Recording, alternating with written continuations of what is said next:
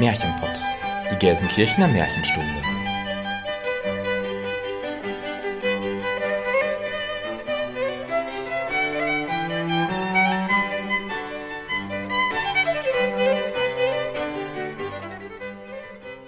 Hallo und herzlich willkommen zum Märchenpott, unserem Märchenpodcast. Wir sind Jenny, Christian und Elena. Und wir nehmen euch mit in die weite Welt der Märchen, in die Welt von Es war einmal und wenn sie nicht gestorben sind, in die Welt von schönen Prinzessinnen und bösen Hexen, von guten Feen, mutigen Abenteurern und verwunschenen Königreichen, in die Welt von Schneewittchen, Dornröschen und Hänsel und Gretel. Aber auch in eine unbekannte Welt, in der euch Figuren und Erzählungen begegnen werden, die ihr noch nicht so gut kennt. wir unterteilen unsere Folgen in Märchenstunde und Märchenkunde. In der Märchenstunde sprechen wir euch ein Hörspiel ein. In der darauffolgenden Märchenkunde-Folge tauschen wir uns dann darüber aus und analysieren und diskutieren Aspekte zu einem bestimmten Oberthema. Dabei sagen wir auch unsere Meinung, die natürlich keinen Anspruch auf Allgemeingültigkeit hat. Vielmehr geht es uns darum zu zeigen, wie zeitlos, aktuell und vielschichtig Märchen sind und warum wir uns ein bisschen Märchenzauber im Alltag bewahren sollten. Und damit beginnen wir mit unserer 23. Folge und dem Thema Die böse alte Hexe.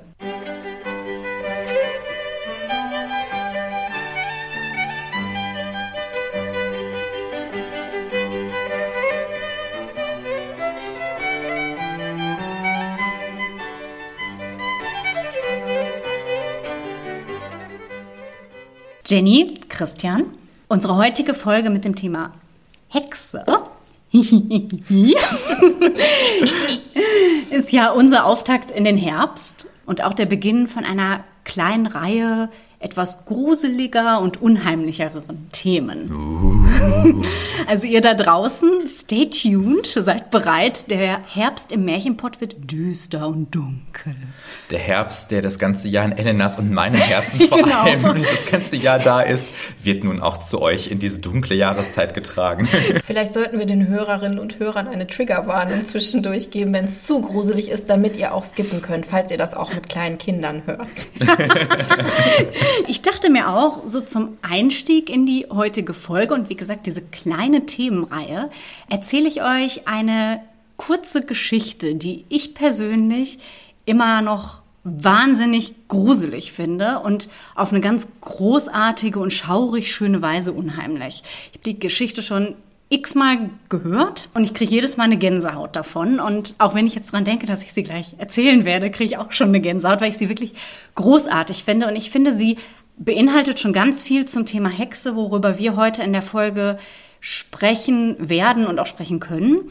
Ich bin mir ziemlich sicher, dass ihr relativ schnell raushaben werdet, woher diese kleine Geschichte stammt. Aber darüber können wir dann im Anschluss sprechen und mal gucken, was wir damit machen. Jetzt bin ich gespannt. Ich Ich, habe schon mit einem Coming-out gerechnet mal wieder, dass du neben einer verwunschenen Meerjungfrau auch noch eine Hexe seist. Ja, ich habe auch tatsächlich erst überlegt, mein Lachen zwischendurch, wenn ich das schneide, höre ich das ja immer, klingt schon sehr hexenhaft, Rote Haare, nur mal so hier, ne?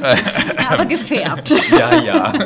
Ja, und da habe ich gedacht, vielleicht nehme ich das als Aufmacher, aber nein, ich glaube, das ist jetzt die stimmungsvollere Variante. Unheimliche Musik. Uh. Eine Hexe kann im Nachbarhaus wohnen und du merkst es nicht einmal. Als ich noch klein war, da lebte im Haus gegenüber ein Mädchen namens Erika.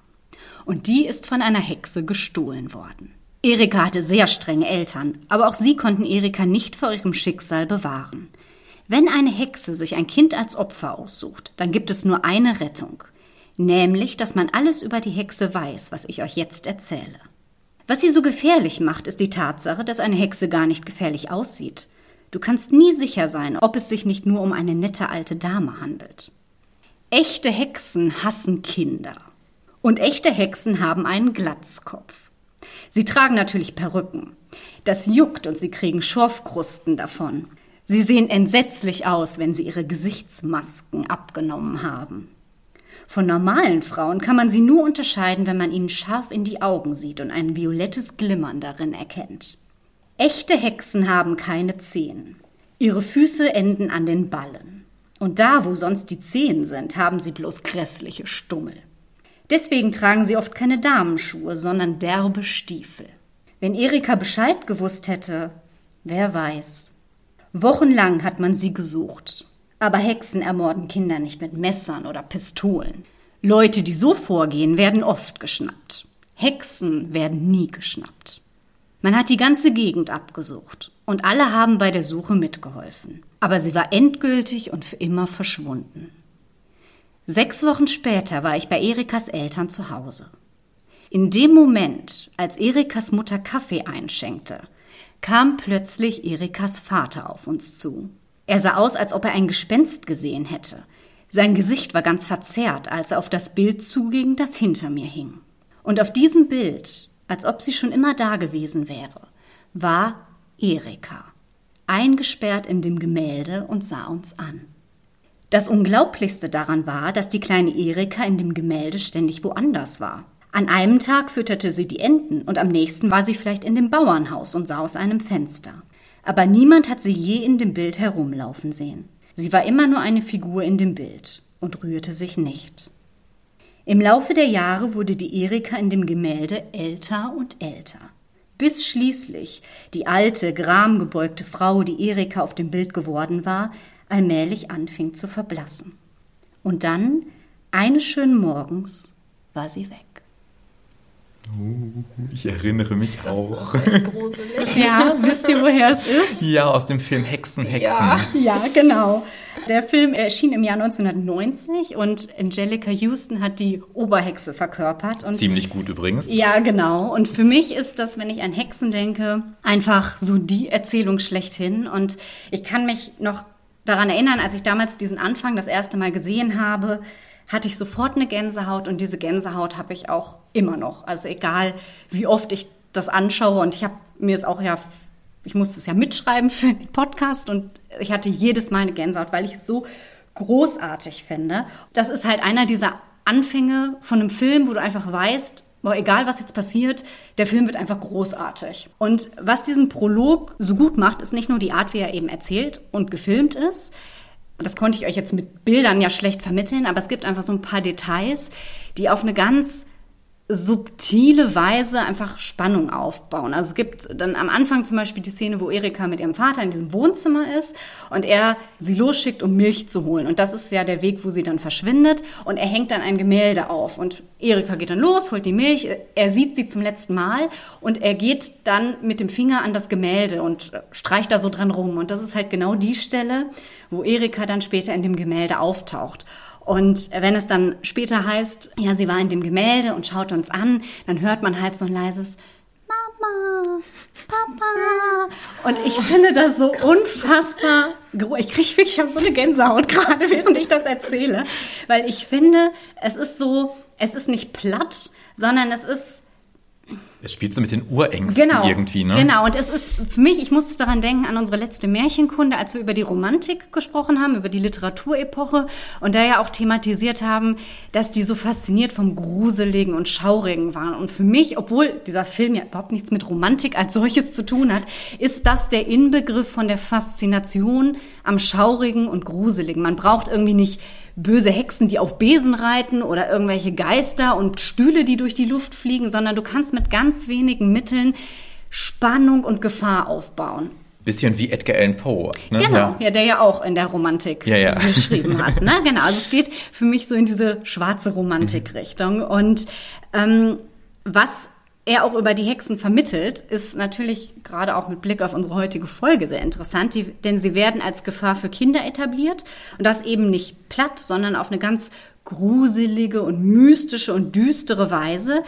Und das macht für mich persönlich auch die Faszination einer Hexenfigur aus. Also es geht gar nicht darum, die ist halt alt und hässlich hat die Hakennase, sondern ich finde diesen Gedanken, wie kann ich das in die heutige Zeit übertragen, ohne dass es albern wirkt, macht dieser Film sehr, sehr gut. Und ein weiterer Pluspunkt ist, also ihr hört schon, ihr müsst euch den Film unbedingt anschauen, wenn ihr ihn nicht kennt, ist, dass er es schafft, auf dieser unheimlichen Anfangssequenz aufzubauen und sie eben auch zu bestätigen. Es gibt dann später die Szene, wo der Protagonist Luke, der ist, glaube ich, so ein achtjähriger Junge ungefähr, im Baumhaus spielt und dann kommt eben eine Hexe und sie macht nämlich genau das, wovor alle Eltern ihre Kinder waren. Sie sagt, ah, guck mal, ich habe Schokolade für dich. Möchtest du nicht eine Tafel Schokolade? Und er erkennt es eben nur an ihrem Schimmer in den Augen. Oh Gott, das ist eine Hexe. Ne? Und später der Moment, wenn die Oberhexe im Hotel zur Versammlung ruft und diese Maske abnimmt, ja, das ist einfach ein Stück Filmgeschichte, muss man einfach sagen. Und es ist auch wirklich so, dass das, obwohl der Film so alt ist, trotzdem auf eine charmante und schöne Art gealtert ist. Ihr könnt euch mal den Spaß machen. Es gab nämlich zwei 2020 eine Neuverfilmung von Hexen, Hexen mit Anne Hathaway in der Hauptrolle.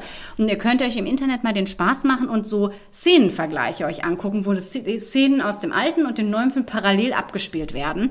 Und da muss man leider auch mal wieder feststellen, dass CGI nicht immer die beste Lösung ist und dass man manche Klassiker einfach Klassiker sein lassen sollte und keine Neuverfilmung möglich ist, weil man es nicht besser machen kann. Das aber nur am Rande. Also was wir bei Hexen und Hexen haben, Hexen, Hexen haben und warum sie sich so gut als Einstieg in diese Thematik eignen, ist, weil sie letztendlich die klassische Märchenhexe, die wir auch in der letzten Märchenstunde in Hänsel und Gretel kennengelernt haben, so ein bisschen in das Heute holt. Aber wenn wir uns mal die Hexenfiguren in der Popkultur anschauen, dann sind die bei weitem nicht immer nur grausam und hässlich. Tatsächlich ist das Bild von Hexen sehr, sehr, sehr vielfältig. Und was natürlich allen Kindern der 80er und 90er Jahre ein Begriff sein sollte und woran jeder denkt, wenn er an Hexen denkt, ist es natürlich Hex, Hex, Pling, Baby Pling. Blocksberg. Genau, es ist Baby Blocksberg, die sich seit 1980 durch sämtliche Hörspielfolgen in wahrscheinlich fast jedem Kinderzimmer gehext hat und bei der es vor allem darum geht, zumindest an den ersten Folgen, wie sie trotz ihrer besonderen Fähigkeit eigentlich im Alltag bestehen kann und wie sie lernen muss, dass Hexen, auch wenn es vielleicht gut gemeint ist, nicht immer was Gutes bewirkt und dass man Probleme manchmal vielleicht eben auch anders lösen muss. Eine weitere sehr bekannte Teenie-Hexe stammt ebenfalls aus den 1990er Jahren. Sie lief von 1996 bis 2003 und es war Sabrina, total verhext, die mit äh, gekreppten Haaren und Spaghetti-Träger äh, durch die Probleme ihres Teenagers-Alltags sich gezaubert hat. Ich fand es super witzig, es war auch eine Sitcom. Ich habe es auch total geliebt, Ja. wirklich. Also auch nicht nur wegen Salem, der Katze, großartig. Salem ist auch großartig, ja. Es gab davon 2018, glaube ich, ein Reboot auf Netflix, The Chilling Adventures of Sabrina. Das hat aber mit der 90s Sabrina gar nichts zu tun. Also es ist wesentlich düsterer und dunkler, ist aber auch total eingeschlagen und erfreut sich sehr, sehr großer Beliebtheit. Wenn wir schon in den 90ern sind, die sowieso diesen Hexen- und Okkultismus-Trend ziemlich gehypt haben, müssen wir natürlich auch über die drei zauberhaften Schwestern sprechen und über Charmed, wo drei Schwestern auf dem Dachboden das Buch der Schatten entdecken und eben feststellen, dass sie Hexen sind und nicht nur lernen müssen, mit ihrer Zauberkraft klarzukommen, sondern auch so ein bisschen die geschwisterlichen Beziehungen auszuloten. Beste Serie ever. Ja, aber nur die ersten drei Staffeln. Nach dem Ausstieg von Shannon Doherty wurde es leider nicht so gut. Aber die waren großartig. ja, Nicht zuletzt sehenswert wegen der durchaus ansehnlichen Dämonen. ja, richtig. ja, es hat auch heute noch einen wahnsinnig tollen 90er-Jahre-Charme. Es macht immer noch Bock, die Serie zu gucken. Wir können aber auch noch viel weiter zurückgehen und haben mit der böse Hexe des Westens im Zauberer von Oz natürlich auch den Prototyp einer Hexe. Ich finde, also die ist hässlich, die hat eine Hakennase und durch ihre grüne Haut wird das alles einfach nochmal auf die Spitze getrieben. Im Gegensatz dazu haben wir Glinda mit stumm gar, ähm, mit ihren blonden Locken und einem rosa Ballkleid, das wie Zuckerwatte aussieht und wo ganz klar auch optisch schon unterschieden wird zwischen du bist böse und du bist gut. Und diese Trennung auch zwischen schwarzer und weißer Magie damit, die wird im Musical Wicked aufgebrochen, was auch sehr erfolgreich ist, weil das die Geschichte vom Zauberer von Oz so ein bisschen anders erzählt, nämlich aus der Sicht der böse Hexe des Westens. Und das so ein bisschen dazu veranlasst, mal zu hinterfragen, ist gut wirklich immer gut und ist böse wirklich immer böse? Und darüber hinaus ist es einfach auch eine wundervolle Hommage an echte Freundschaft. Weitere Hexen, die man, wenn wir über Hexen in der Popkultur sprechen, unbedingt erwähnen sollte, sind die Hexen aus der dritten Staffel der Anthologieserie American Horror Story. Die ist aus dem Jahr 2013, trägt den Titel Coven, Hexenzirkel. Und die Hexen darin sind nicht nur ziemlich modisch und ziemlich cool und auch ein bisschen abgefuckt, sondern sie mh, verändern und erweitern das Hexenbild dahingehend, dass sie sehr divers sind. Wir haben unterschiedliche Ethnien, wir haben Hexen mit körperlichen und geistigen Beeinträchtigungen Und ganz nebenbei interpretieren sie den Hexenhut auch mal neu. Ich sag nur, on Wednesdays we were black. Die dritte Staffel American Horror Story gehört tatsächlich auch zu den beliebtesten Staffeln der inzwischen zehnstaffeligen Serie. Und deswegen durfte das Hexenzirkel um die Oberhexe Cordelia in der achten Staffel von American Horror Story mit dem Titel Apocalypse auch ein Revival feiern. Und warum ich das erzähle ist, weil sie in dieser Staffel einem männlichen Hexenzirkel gegenübergestellt werden. Und das ist deswegen interessant, weil dadurch nicht nur gezeigt wird, dass es eben auch männliche Hexen gibt, was, wie wir später hören werden, auch in der Historie durchaus verankert ist, sondern es wird auch so ein bisschen gezeigt, ja, wir weiblichen Hexen sind halt doch irgendwie die mächtigeren. Und das ist jetzt nicht platt als, ja, das ist halt dieses Mann gegen Frau Ding zu verstehen, sondern was hier gemacht wird, ist, dass die Frauen ganz bewusst diese Bezeichnung Hexe für sich vereinnahmen und eben diese negative Verbindung zwischen Hexe und Frau, also Hexe ist ja heute auch noch ein Schimpfwort tatsächlich, aufbrechen und Hexen zu Figuren von weiblicher Stärke und Emanzipation machen. Und daran können wir auch sehr schön sehen, dass sich das Bild der Hexe weiterentwickelt hat und immer weiterentwickelt, dass es sehr vielfältig ist und dass es auch zahlreiche mh, hm, Interpretationsmöglichkeiten zulässt. Also die Hexe ist nach wie vor eine Figur, die uns noch heute fasziniert und inspiriert und die wir irgendwie auch nicht loslassen können, obwohl die Zeit der Hexenverfolgung ja schon Jahrhunderte vorbei ist. Die Hexenfigur verändert sich mit uns und ich würde von euch einfach ganz gerne mal wissen, habt ihr irgendwie so eine Lieblingshexe? Unabhängig von einer Hexe im Märchen. Tatsächlich Glinda mit dummem Gar. also aus Wicked. ja. ja. Das ist gar nicht so einfach. Also ich fand Hexen in der ganzen Bandbreite schon immer mega faszinierend. Ich erinnere mich noch, wie ich bei meiner Oma früher zum Beispiel diese, ich glaube, 60er Jahre Serie Verliebt in eine Hexe gesehen habe. Ja. Ähm, und ich fand das toll. Ich habe Charmed äh, auch damals geliebt. Ich habe die Hexenmärchen, egal ob Grimm oder was auch immer, geliebt. Bibi Blocksberg Hexe Lili, dafür war ich dann irgendwie wohl schon zu alt. Ich erinnere mich, dass mein Bruder da Hörspiele auch von mhm. hatte. Ich hatte die, ein Buch davon. Also das war auch irgendwie okay, aber dafür hätte ich wahrscheinlich jünger sein müssen, dass es mich so gepackt hat wie andere mhm. Sachen. Aber also ich mag schon so diesen sagen wir, diesen klassischen Hexentypus mit der großen Nase, mhm. so wie ich eine habe. und so ein bisschen böse also dieses Urböse finde ich so faszinierend auf so eine befremdliche Art und Weise.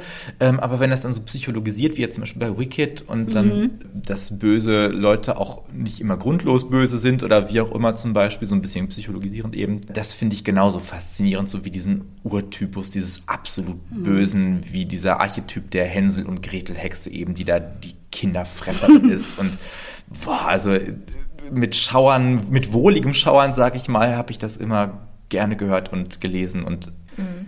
und die Faszination der äh, Zauberkräfte. Also wie jetzt zum Beispiel bei Charmed, die ja eigentlich dann, okay, wir waren natürlich jünger, aber mit denen man sich dann doch identifizieren konnte und wo man sich mal dachte, boah, die haben mega Zauberkräfte.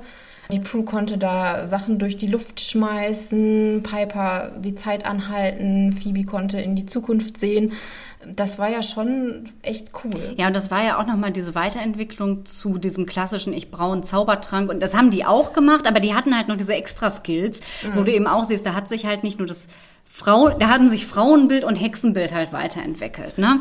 Ich habe das als Kind so gerne gemacht auf dem Campingplatz in Werl. Da gab es früher ein riesiges Osterfeuer auf einem Acker und dann war das irgendwie am nächsten Tag eben relativ weit abgebrannt, aber noch so eine Glut unter dieser Ascheschicht und dann haben wir mit Erlaubnis unserer Eltern tatsächlich dann da kleine Feuerchen wieder gemacht und mit alten Kochtöpfen von der Oma, die rostig waren oder so, dann da auch, ich war damals schon ein ziemlich guter Botaniker, ich kannte die lateinischen Namen der Pflanzen auch, ich habe das schon geliebt, also diese Botanik und dieses Lateinisch hat mich als Kind schon fasziniert total. Du bist vielleicht doch ein kleiner Hexer. Ja, vielleicht wäre es jetzt mein Coming Out, merke ich gerade. ähm, und wir haben da, also ich vor allem, ne, auch allein habe da Tränke gebraut und irgendwie, wenn dann der Wind kam und ich die Arme ausgebreitet habe, war ich fest davon überzeugt, dass ich dem Wind gebieten konnte. Ne? Also das ist cool. Ich kann es mir so und vorstellen. Es, es war einfach großartig da in einem, jetzt gerade scheint die Sonne, sehe ich gerade, wo ich aus dem Fenster schaue, aber es war heute auch so herbstlich oder dann eben äh, zu Osternzeit dann so frühlingshaft, aber so mit, mit grauen Wolken noch und so und da dieses, dieses mystische, auch dunkle und so, das magische, das hat mich damals total fasziniert und ich hätte diese Fähigkeiten auch heute noch gerne manchmal. Absolut, also, ja. absolut. Ich glaube generell, wir haben ja auch zum Beispiel, ich meine, die kleine Hexe von Ottfried Preußler ja, ist noch ein sehr schönes Beispiel. Ja. Wir haben natürlich mit dem ganzen Harry Potter-Universum mhm. auch nochmal so eine Weiterentwicklung erfahren, wo es eben nicht nur bloß auf Hexe beschränkt ist, sondern wo diese ganze Zauberwelt nochmal einen neuen Anstrich bekommen hat. Man merkt übrigens auch, wo wir schon bei Charmed waren oder eben auch bei den Bibi Blocksberg-Folgen ab Mitte der Nullerjahre, dass da ganz klar Harry Potter-Einflüsse drin sind. Also Bibi hängt plötzlich nur noch mit ihren Hexenfreundinnen ab, sie geht zur Hexenschule, sie geht aufs Hexeninternat, sie bekommt Hexenunterricht. Das ist ganz klar auch von Harry Potter beeinflusst. Und da sieht man, wie dynamisch das eigentlich mhm. ist. Und letztendlich ist natürlich die Hexe auch in Horrorfilmen ein immer wiederkehrendes Element. Wir haben Blair Witch Project, wir haben The Witch, wir haben The Witch Next Door und so weiter, wo die Hexe natürlich auch immer als das Urböse irgendwie dargestellt wird. Dabei sollten wir aber nicht vergessen, um mal ein bisschen ernster zu werden, dass es immer noch Länder auf dieser Erde gibt, in denen Menschen, egal welchen Geschlechts, wegen Hexerei tatsächlich angeklagt und verurteilt ja. und, das ist schlimm, aber auch wirklich hingerichtet werden. Ja. Und das passiert leider immer noch. Also in den Vereinigten Arabischen Emiraten zum Beispiel gibt es immer so pro Jahr mehrere Fälle, wo Leute wegen Hexerei hingerichtet werden. Also ja, schlimm. Und da muss man eben auch ganz klar, und das werden wir im Laufe der Folge auch tun, zwischen historischer Realität oder vielleicht eben auch in manchen Fällen leider noch heutiger Aktualität und diesem Hexenbild in der Popkultur trennen. Denn was die Hexe heute ist, ist letztendlich, sie kann alles sein. Es gibt zwar immer noch diese gruselige Märchenhexe, über die wir heute auch noch mal ausführlicher sprechen werden. Es gibt aber auch die spirituelle Mystikerin. Es gibt zahlreiche Hexen, die Identifikationspotenzial bieten. Und eine Hexe zu sein als solches ist in unserer Kultur nichts Schreckliches mehr, sondern irgendwie schon fast etwas, wovon man so träumt. Ne? Du hast es ja auch gerade gesagt, solche Kräfte hätte ich auch gerne. Und klar, ja, genau. die hätten wir alle gerne. Und auch wenn wir irgendwie wissen, ja, ich wäre zwar gern wie die, aber es werde ich nie sein, weil magische Fähigkeiten bekommen wir leider nicht, können wir von diesen Hexenfiguren trotzdem viel mitnehmen. Nämlich, dass wir selbstbewusst sind, dass wir uns nicht um das kümmern, was andere von uns denken und dass wir als Individuum einzigartig und besonders sind. Das hast du sehr schön gesagt, jetzt abschließend. Das war aber noch gar nicht der Abschluss, denn ich habe euch noch eine Menge zu erzählen. Oh, oh. Ähm, tatsächlich können wir die Weiterentwicklung des Hexenbildes auch als Weiterentwicklung des Frauenbildes verstehen. Und was wir auch nicht vergessen dürfen, ist, dass es auch heute noch Frauen gibt, die sich als Hexe verstehen. Es gibt ja den Wicca-Kult zum Beispiel. Das ist so eine neureligiöse Bewegung. Neopaganismus, also Neuheidentum. Genau, ja. Mhm. ja, genau. In dem mischen sich verschiedene Glaubensrichtungen aus dem keltischen, ägyptischen, indianischen Bereich. Es gibt eine starke Verbindung zur Natur. Aber es knüpft eben auch an die Vorstellung und das Bild einer Hexe an, das sich nach Ende der Hexenverfolgung etabliert hat, wo Hexen vor allem weise Frauen waren. Und da kommt auch die Romantik wieder ins Spiel. Ihr erinnert euch, da haben wir in der letzten Märchenkunde sehr ausführlich drüber gesprochen und da wurde der Hexenbegriff tatsächlich auch aufgewertet. Warum? Ja klar, die Romantik hatte den Hang zum Mystischen und Geheimnisvollen. Aber es gab auch eine Zeit, in der es eben überhaupt nicht erstrebenswert war, als Hexe bezeichnet zu werden und in der auch niemand behauptet hätte, dass er eine Hexe ist. Denn in dieser Zeit war es eine Stigmatisierung, Hexe genannt zu werden. Eine Stigmatisierung und ein Todesurteil. Und ja, in diese sehr, sehr dunkle Zeit Menschheitsgeschichte nehme ich euch jetzt mit. Wir reisen zurück in das 15. Jahrhundert, in die frühe Neuzeit wo es reichte zu behaupten, ja, die Nachbarin hat vor drei Tagen meine Kuh gestreichelt und jetzt ist sie tot. Oder wo Hebammen fürchten mussten, im Fall einer Totgeburt oder einer missgebildeten Geburt selbst mit dem Leben zu bezahlen. Und in einer Zeit, wo unter qualvoller Folter Menschen denunziert wurden, die ebenso unschuldig waren wie alle, die den Hexenprozessen zum Opfer gefallen sind.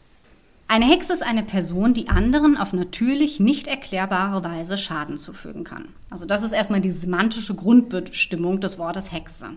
Heute verbinden wir damit ja irgendwie eher so diese klassische Märchenhexe und eher nicht mehr so sehr die selbstbewussten, unabhängigen und erfolgreichen Frauen in der Popkultur, die wir gerade so ein bisschen aufgezählt haben. Die negative Konnotation des Begriffes Hexe wurde jedoch über Jahrhunderte hinweg zur kirchlichen und staatlichen Legitimation von Gewalt und Verfolgung gegen und von Menschen herangezogen. Und das darin liegende Welt- und Wirklichkeitsverständnis wirkt auf uns in seiner ja, man muss es schon sagen, Wahnhaftigkeit heutzutage irgendwie so ein bisschen befremdlich und unverständlich und auch sehr abstoßend. Und gerade das heutige Bild der emanzipierten, unabhängigen und selbstbewussten Hexe lässt deswegen auch sehr schnell vergessen, dass es sich bei den Hexenverfolgungen eben nicht nur um eines der größten Verbrechen gegen Menschen gehandelt hat, sondern auch um eines der größten Verbrechen gegen Frauen. Es ist jetzt nicht so, dass die Verfolgungen ausschließlich auf Frauen ausgerichtet waren. Aber man muss ganz klar sagen, die Mehrheit der verurteilten Hexen waren weiblich. Die Hexenverfolgungen sind somit zwar nicht geschlechtsspezifisch, aber doch ein mit dem Geschlecht zusammenhängendes Phänomen, das durch die gesellschaftliche Stellung der Frau in der frühen Neuzeit begünstigt und auch mitgestaltet wurde. Wenn wir also über die Hexe im Märchen sprechen, müssen wir auch einen Blick in die Geschichte werfen. Ihr wisst ja, zeitgeschichtlicher Kontext, ganz, ganz wichtig. Mhm. Nur so können wir verstehen, warum die Märchenhexe so ist, wie sie ist. Und da wir ja, wenn wir über Hexen im Märchen sprechen, auch eine ganz bestimmte und märchentypische Frauenfigur betrachten, müssen wir uns einfach bewusst machen, dass die Hexenverfolgung vor allem eine Frauenverfolgung war, der ein bestimmtes Frauenbild zugrunde liegt. Und dieses Frauenbild ist eben auch für die Märchenhexe sehr relevant. Der Begriff Hexe selbst leitet sich vom Wort Hagazusa ab und stammt aus dem 10. Jahrhundert.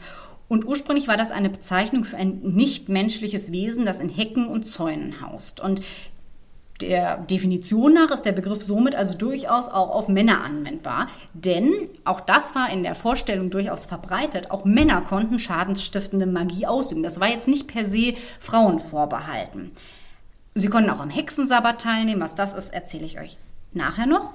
Allerdings gab es tatsächlich nur wenige Situationen, in denen Männer ebenso stark der Hexerei verdächtigt wurden wie Frauen. Es war beispielsweise dann der Fall, wenn Hexenprozesse im engen Zusammenhang mit anderen Formen der Häresie standen. Also Häresie ist die Meinung, die von der Kirche abweicht. Also es gab dann während der Inquisition in Spanien und Rom einen höheren Anteil männlicher Hexen, aber das begründet sich eben darin, dass Hexerei als Form der Ketzerei gesehen wurde und eben nicht als Maleficium. Genau, also gerade auch in Deutschland gab es lokal tatsächlich Prozessreihen, wo dann mehrheitlich Männer verbrannt wurden, aber auf die Gesamtstatistik hast du völlig recht, also die meisten Opfer waren wirklich weiblich. Bei Männern waren es auch vor allem politische Beweggründe. Männer haben im Mittelalter rituelle Magie eingesetzt, um positiven Einfluss auf ihre Karriere zum Beispiel zu nehmen. Das war für Frauen ja undenkbar, denn sie konnten keine Karriere machen. Aber auch hier war der Tatbestand dann eben nicht die Hexerei, sondern der Verrat. Und das alles lag eben daran, dass männerspezifische Magie irgendwie als diesseitiger und alltagsbezogener galt und eben praktische Auswirkungen auf das ja, auf sein alltägliches Leben hatten. Und Frauen wurde eben nachgesagt, ja, die machen halt häufiger Schadenszauber und wollen eben anderen was Böses. Man muss aber auch ganz klar sagen, als die Hexenjagd außer Kontrolle geriet und der Hexenwahn zu beinahe wahllosen Benennung angeblicher Hexen führte, war die übliche Vorstellung einer Hexe sowieso vollkommen bedeutungslos, sodass selbst Männer mit hohem Sozialstatus der Hexerei bezichtigt und verbrannt werden konnten. Christian hat es gerade auch schon angedeutet, trotz dieser Ausnahmen war die Mehrheit der verurteilten Hexen weiblich. In den meisten Regionen lag der Anteil der weiblichen Hexen bei 75 Prozent. Und in manchen Orten, wie zum Beispiel der englischen Grafschaft Essex, lag sie sogar bei über 90 Prozent. Ja, und die ihnen vorgeworfenen Verbrechen drehten sich eben ganz anders als bei den Männern um die existenziellen Themen wie Leben, Tod, Liebe und Fortpflanzung. Jetzt fragt man sich natürlich, woher kommt dieser Hexenglaube? Der war ja nicht plötzlich irgendwie da. Und wenn man sich das mal anschaut, dann spielen da zwei Vorstellungen eine wichtige Rolle. Der Volks- und der Aberglaube und das Hexenbild, das von Gelehrten, insbesondere von kirchlichen Vertretern, propagiert wurde. Ja, die Hexe selbst geht schon ganz weit ins Altertum zurück und auch in der mittelalterlichen und, Antik mittelalterlichen und antiken Kultur, Literatur und Kunst spielte sie eine Rolle, aber war da auch als Prototyp tatsächlich weiblich. Magie selbst aber war vor allem im Mittelalter in allen gesellschaftlichen Schichten vertreten und wurde ganz selbstverständlich eigentlich von den Menschen auch ausgeübt. Also das war keine Praktik, die irgendwie einer bestimmten Gruppe vorbehalten wurde, sondern es gab Mönche, es gab Hebammen, es gab nicht studierte Wundärzte, die Magie ausübten und es waren aber auch Menschen, die überhaupt gar keine besonderen Kenntnisse hatten. Es ist dann immer die Frage, wo Magie anfängt vielleicht. Also es gibt ja auch heute noch in ländlichen Regionen, zum Beispiel katholischen Regionen, wo dann zu Maria Himmelfahrt, das ist der 15. August, wenn ich nicht irre, äh, in dieser Woche werden dann Kräutersträuße zum Beispiel gesammelt genau. und dann sonntags in der Kirche gesegnet. Und wenn man sich die dann zu Hause aufhängt, soll das gegen Blitzschlag und Tierseuchen und was weiß ich helfen. Und da kann man ja schon, also im christlichen geduldeten Rahmen gibt es das immer noch.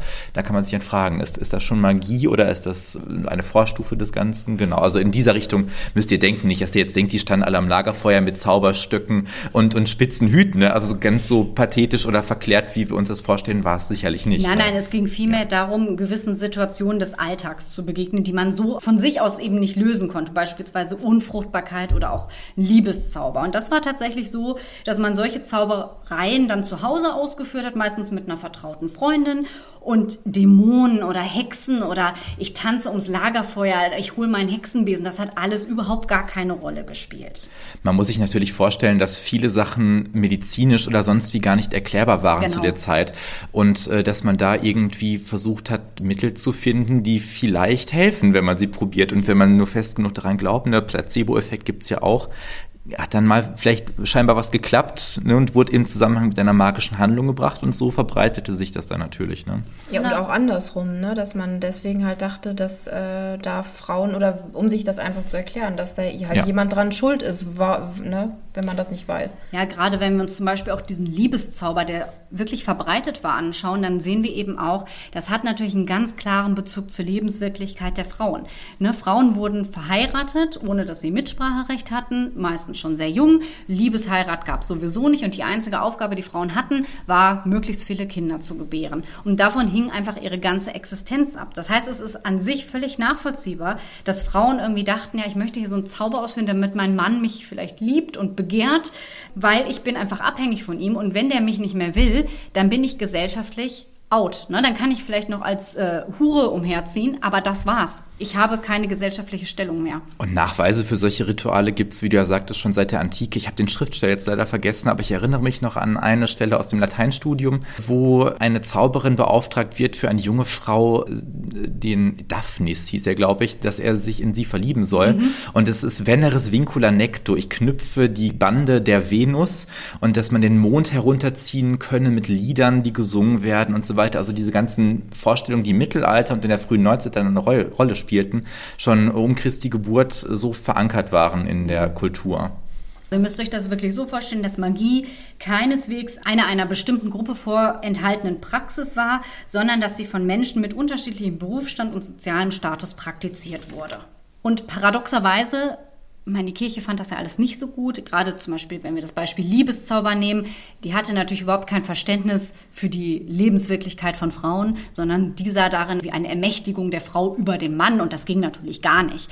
Paradoxerweise sind aber auch eigentlich sehr viele christliche Praktiken zumindest äußerlich kaum von Magie zu unterscheiden. Also denkt einfach mal daran, wenn ihr betet und damit Krankheiten bewältigen wollt. Das ist nichts anderes als eine Beschwörung. Wenn ihr Wallfahrten unternehmt oder da die Hostie euch in den Mund äh, stopfen lässt, das sind auch einfach Zaubermittel, die von der Kirche halt akzeptiert und damit nicht kriminell waren. Naja, gerade im katholischen, äh, die katholische Kirche glaubt ja immer noch daran, dass der Priester am Altar Brot und Wein wirklich ne, in Trans mein Gott, schwieriges Wort, Transsubstantiation ja. wirklich in Fleisch und Blut Christi verwandelt. Genau. Und das ist von den Vorstellungen oder den Vorwürfen, die Hexen gemacht wurden, wenn wir jetzt mal ehrlich sind und ohne jetzt religiöse Gefühle verletzen zu wollen, aber es ist nicht sehr weit davon entfernt. Menschen, die magische Kenntnisse hatten, hatten damals auch eigentlich ein recht hohes Ansehen, so in der Dorfgemeinschaft, denn sie waren BeraterInnen, die man eben in schwierigen Lebenssituationen aufsuchen und um Rat fragen konnte. Und der Glaube an die Wirkung von dieser Zauberei war auch wirklich elementarer Bestandteil des Volksglaubens. Ja, bis die Kirche sich dann eingemischt hat. Im 13. Jahrhundert institutionalisierten die Päpste die Ketzerverfolgung und nahmen eine Verbindung zwischen Ketzerei und Zauberei an. Und fortan haben Theologen und Inquisitoren dann volksmagische Praktiken und heidnische religiöse Einstellungen mit der Ketzerei gleichgesetzt. 1448 gab es dann die Hexenbulle Summis Desiderantes, die dann befahl, dass die Inquisition nicht zu behindern sei. Und damit lieferte Papst Innozenz VII. dann das Instrumentarium zur Hexenverfolgung. Das war übrigens auch der Vorläufer des Hexenhammers, zu dem ich gleich noch ein paar Worte sagen werde. Man kann generell sagen, dass in diesen vier Jahrhunderten, die die Hexenverfolgung andauerte, stereotyp fünf Verbrechen vorgeworfen wurden den Hexen. Der Teufelspakt, Teufelsbuhlschaft, der Hexenflug, der Hexensabbat und der Schadenszauber. Der Teufelspakt bezeichnet einfach den Geschlechtakt zwischen Teufel und seiner Buhlschaft und diese hat dann auch einen Vertrag, einen Pakt eben mit ihrem Blut unterschrieben und daraufhin wurde sie vom Teufel gebissen oder gekratzt. Das war dann das sogenannte Teufelsmal, nachdem dann auch in den Verhören gesucht wurde. Die Teufelsbuhlschaft bezeichnet den Geschlechtsverkehr zwischen Dämonen und Menschen, denn auch das war möglich. Nicht nur, dass man mit dem Teufel geschlafen hat, sondern auch mit den Dämonen, die er mitbrachte. Inkubus und Succubus, je nachdem, wer oben lag. Ne? Genau. Ne? es gab den Hexenflug, der erfolgte auf Reittieren, geflügelten Dämonen oder Fluggegenständen, von denen man dann glaubte, dass die mit Hexensalbe eingerieben wurden. Und diese Hexensalbe, so glaubte man, bestand aus dem Fett oder Blut toter Kinder. Der Hexensabbat ist eigentlich das Pendant zum Gottesdienst. Es ist der höllische Gottesdienst zur Verehrung des Teufels. Und es gab eben den besagten Schadenszauber, der ähm, die schwarze Magie umfasste. Auch hier nochmal, schwarze Magie war die böse Magie, gute Magie die heilende, helfende Magie.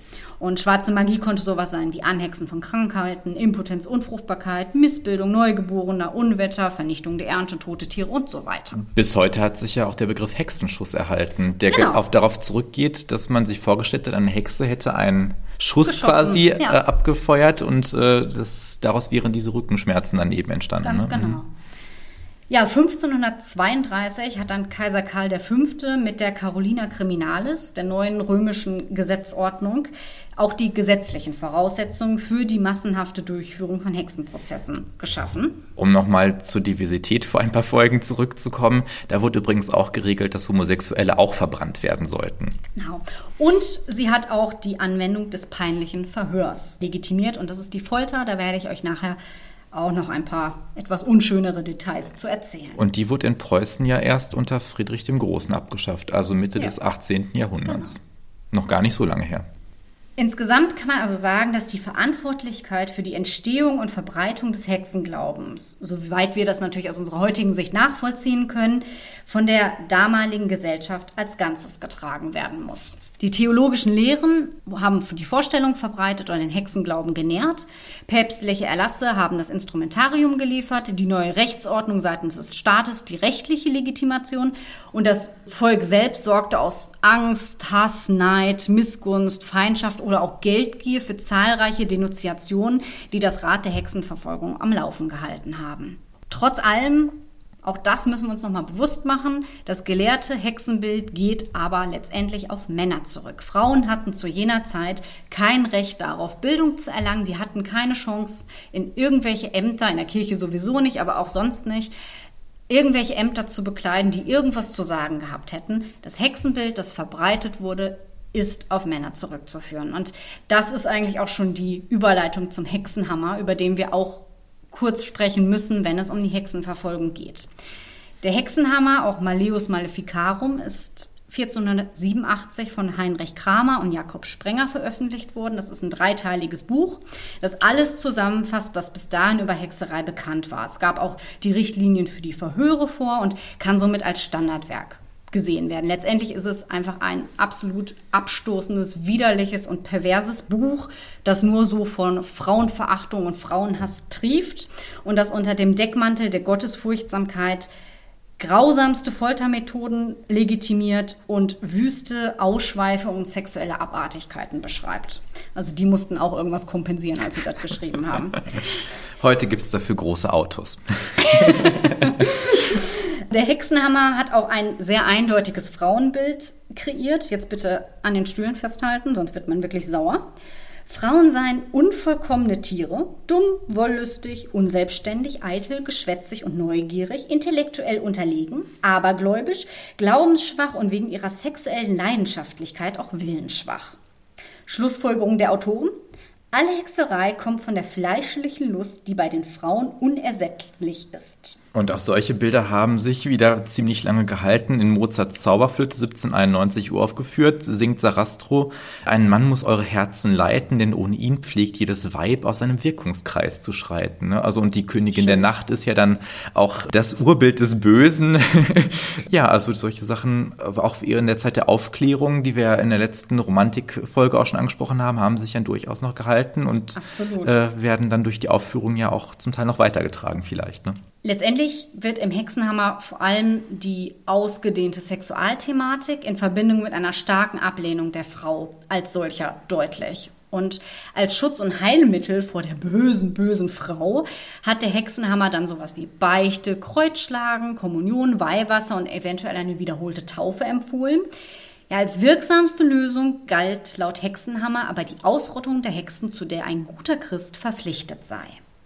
Ja, die Konstruktion eines solchen Hexen- und Frauenbildes, wie es die Gelehrten erschufen, das muss man wahrscheinlich auch so sagen, wäre in seiner ganzen menschenverachtenden und frauenfeindlichen Radikalität wahrscheinlich in so einem Ausmaß nicht denkbar gewesen, wenn die Stellung der Frau in der frühneuzeitlichen Gesellschaft nicht ohnehin schon katastrophal gewesen wäre ohne die bereits existierende gesellschaftliche Unterdrückung der Frau und auch einer gewissen Frauenfeindlichkeit, die ja in dieser gesellschaftlichen Unterdrückung sowieso impliziert ist, hätte es die Hexenprozesse in dieser Form und auch da wieder aus unserer heutigen Sicht wahrscheinlich so nicht gegeben, genauso wenig, als wenn es irgendwie nicht die Folter, die Inquisition oder ähm, diesen heidnischen Aberglauben gegeben hätte. Und dem zutiefst frauenfeindlichen Bild des Hexenhammers liegt die allgemeine gesellschaftliche Auffassung zugrunde, dass Frauen eben weniger gefestigt sind und daher auch empfänglicher für die Verlockungen des Teufels. Die Grundidee des Hexenbildes ist die Verkehrung aller Werte und Normen. Also die Hexe steht oder stand damals für eine verkehrte Welt und damit das Gegenteil der frommen und folgsamen Frau, wie sie eben damals sein sollte. Die Hexe beanspruchte die Herrschaft über den Mann. Das ging ja gar nicht.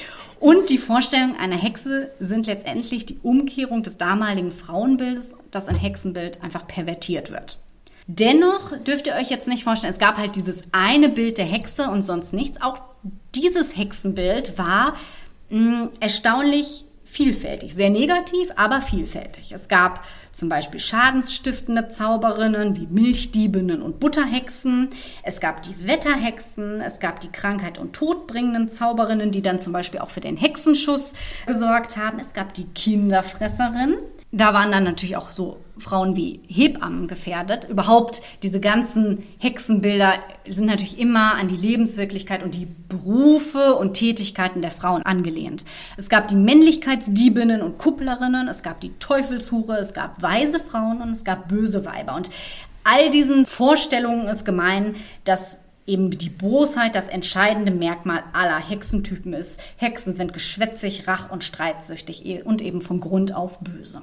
Was auch interessant in diesem Zusammenhang ist, ist die Frage, wie wurde denn dann eigentlich mit so einer Hexe verfahren, wenn man beweisen wollte, dass sie eine Hexe ist? Und der Ablauf eines Hexenprozesses war im Hexenhammer eben ganz genau festgelegt. Es gab verschiedene Schritte, die man eingehalten hat. Und zunächst stand natürlich erstmal die Anklage. Der eigentlichen Anklage voraus ging eben meist eine Denunziation oder Besagung. Das heißt, wie gesagt, die Nachbarin hat gesagt, ja, hier die, die Gudrun von gegenüber, die hat äh, vor zwei Tagen meine Kuh gestreichelt und jetzt gibt die keine Milch mehr. Als kleiner Spoiler für später, wir werden euch gleich noch in die Horster-Hexenprozesse hier in Gelsenkirchen mhm. einführen. Da haben noch viel kleinere Kleinigkeiten gereicht. Genau, die Beschuldigten hatten selten bis gar nicht ein Recht auf Verteidigung und wurden folglich dann auch inhaftiert. Und damit eine Hexe keine Zaubermittel mit ins Gefängnis bringen konnte, wurde sie vor der Inhaftierung, was der zweite Schritt im Hexenprozess war, vollständig entkleidet und rasiert und dadurch sollte sie, ja, sollte ihre Zauberkraft gebrochen werden und dann wurde eben auch der ganze Körper nach besagten Hexenmal abgesucht. Ja, und dann kam es zum Verhör. Das bestand aus drei Teilschritten, der gütlichen Befragung, der Territion und der peinlichen Befragung. In der gütlichen Befragung wurde erstmal ganz detailliert von einem Hexenrichter gefragt, wie das mit der Teufelsbuhlschaft abgelaufen ist, mit dem Teufelspakt und so weiter. Und die hatten auch schon Spaß an den schmutzigen Details, muss man ganz klar sagen. Also die wollten wirklich ganz genau wissen, wann kam der Teufel, wie lange, wie habt ihr es gemacht und so weiter. Gab es dann kein Geständnis. Dann wurden den Beschuldigten gedroht und sie wurden eingeschüchtert, indem ihnen die Folterinstrumente gezeigt wurden. Kam dann immer noch nichts, folgte die peinliche Befragung. Peinliche Befragung leitet sie eben von Pein, Schmerz ab und ist eben ein anderes Wort für Folter. Und Folter ist jetzt natürlich nichts, was extra für die Hexenprozesse eingeführt wurde. Die Folter gab es auch vorher für andere Verbrechen, auch sehr brutale Folter, aber es gab zu dieser Zeit schon bestimmte Schutzvorschriften. Also zum Beispiel durfte die Folter nicht länger als eine Stunde ausgeführt werden oder Wie auch nur dreimal, ja, auch, auch nur dreimal, ähm, überhaupt nur dreimal durchgeführt werden. Für die Hexenprozesse wurden diese Regeln aber außer Kraft gesetzt, denn Hexerei galt als Crimen exceptum, also als Ausnahmeverbrechen und gegen das musste man eben mit besonderer Härte vorgehen. Und besonders hart waren auch die Foltermethoden, die eingesetzt wurden, um eine Hexe zu überführen. Ja, und an der Stelle eine kleine Triggerwarnung. Ich werde euch jetzt beispielhaft drei sehr verbreitete Foltermethoden während der Hexenprozesse vorstellen und damit kommt es natürlich unweigerlich auch zu einer gewissen Schilderung von Gewalt. Wenn ihr das nicht hören könnt oder wollt, skippt einfach ein bisschen vor und steigt einfach in vier, fünf Minuten wieder ein. Ich habe überlegt, ob ich das machen soll, habe mich dann aber entschieden, ja, ich möchte das erzählen.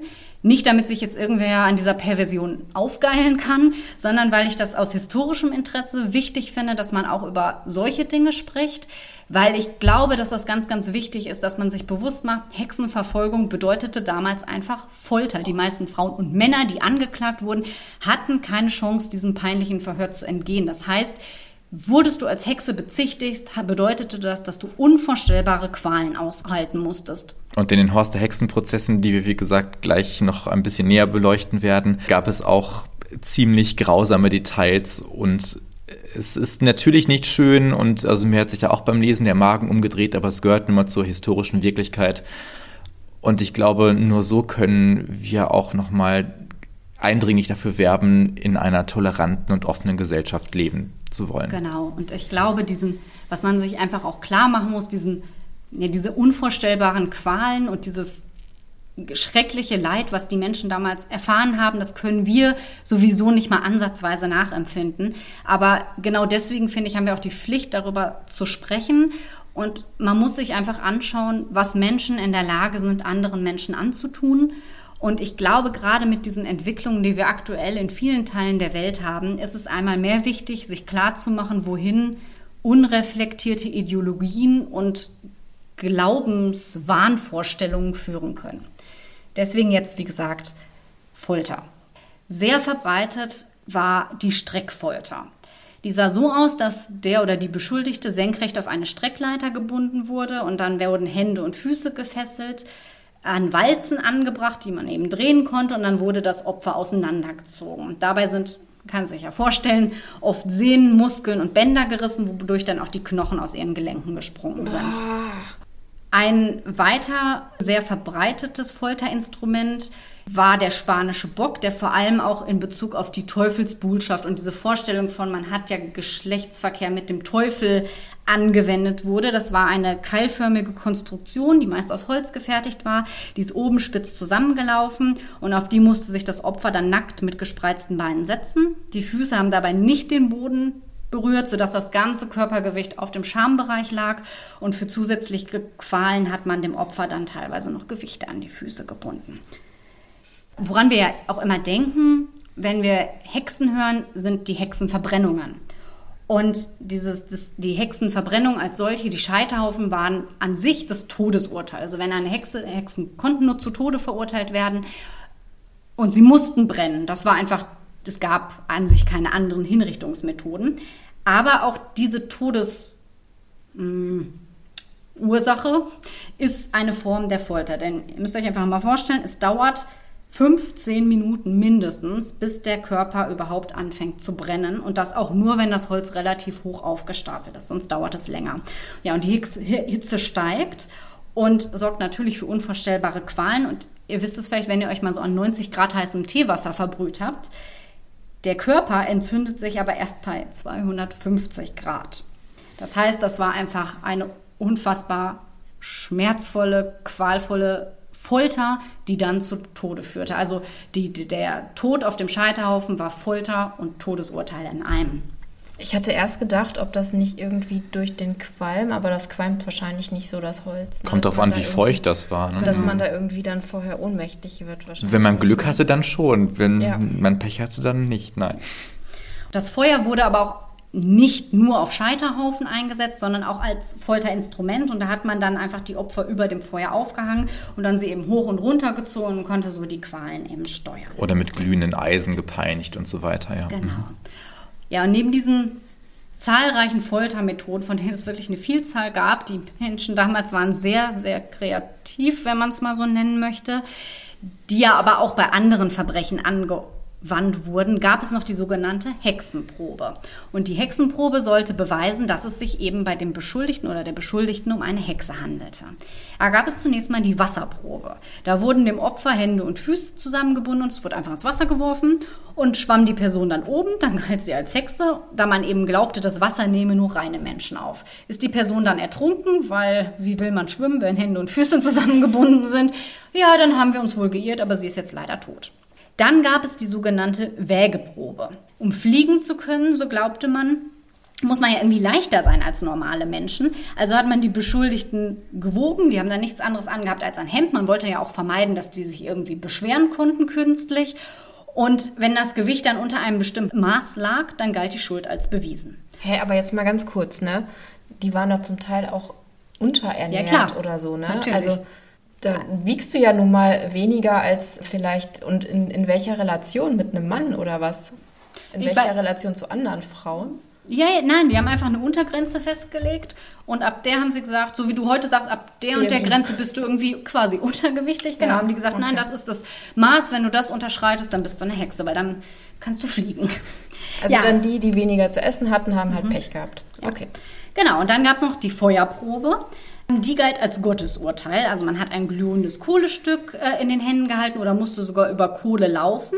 Und wenn dann nach einigen Tagen noch eine Verletzung oder eine eitrige Wunde sichtbar war, dann sah man die Schuld als bewiesen an, denn Gott würde ja keine ungerechtfertigte Bestrafung zulassen. Ja, und dann gab es auch noch die Nadelprobe, die steht im Zusammenhang mit dem besagten Hexenmal.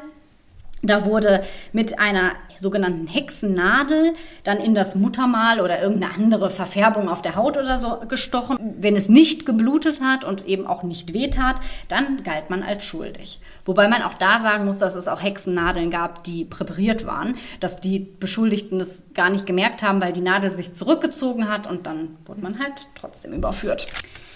Ja, wenn man jetzt das alles über sich ergehen hatte lassen, was ja für uns einfach schon unvorstellbar ist, dass ein Mensch sowas überhaupt aushalten kann. Und wenn man das irgendwie schwer verletzt und geschunden überlebt hat, dann war der Hexenprozess als solcher aber immer noch nicht vorbei. Denn ohne Geständnis durfte niemand verurteilt werden. Das heißt, man brauchte unbedingt ein Geständnis.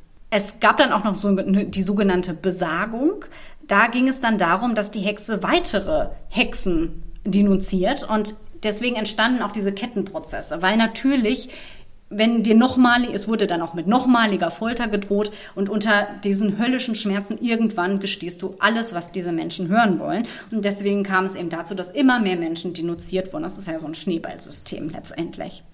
Ja, dann folgte die Verurteilung. Das war immer der Tod auf dem Scheiterhaufen. Und um die Seele zu reinigen, wurden die Verurteilten dann lebendig auf dem Scheiterhaufen verbrannt. Wenn man einen Akt von Gnade hat walten lassen, dann wurde ihnen Schwarzpulver um den Hals gehängt, damit sie dann explodiert sind, wenn das Feuer sie erfasst hat.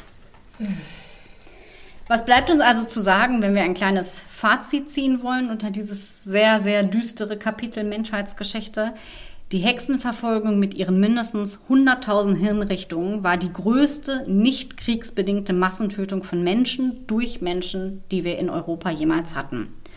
Und trotz aller Denunzierungen, die ja auch von Frauen durch Frauen begangen wurden, war die Hexenverfolgung in erster Linie eine Massentötung von Frauen durch Männer. Denn hinter den Verfolgungen und Prozessen standen vor allem männliche Spezialisten in Gestalt von Theologen, Geistlichen, Juristen, Richtern und Henkern. Ja, aus unserer heutigen Sicht scheint das Phänomen der Hexenverfolgung schwer nachvollziehbar zu sein.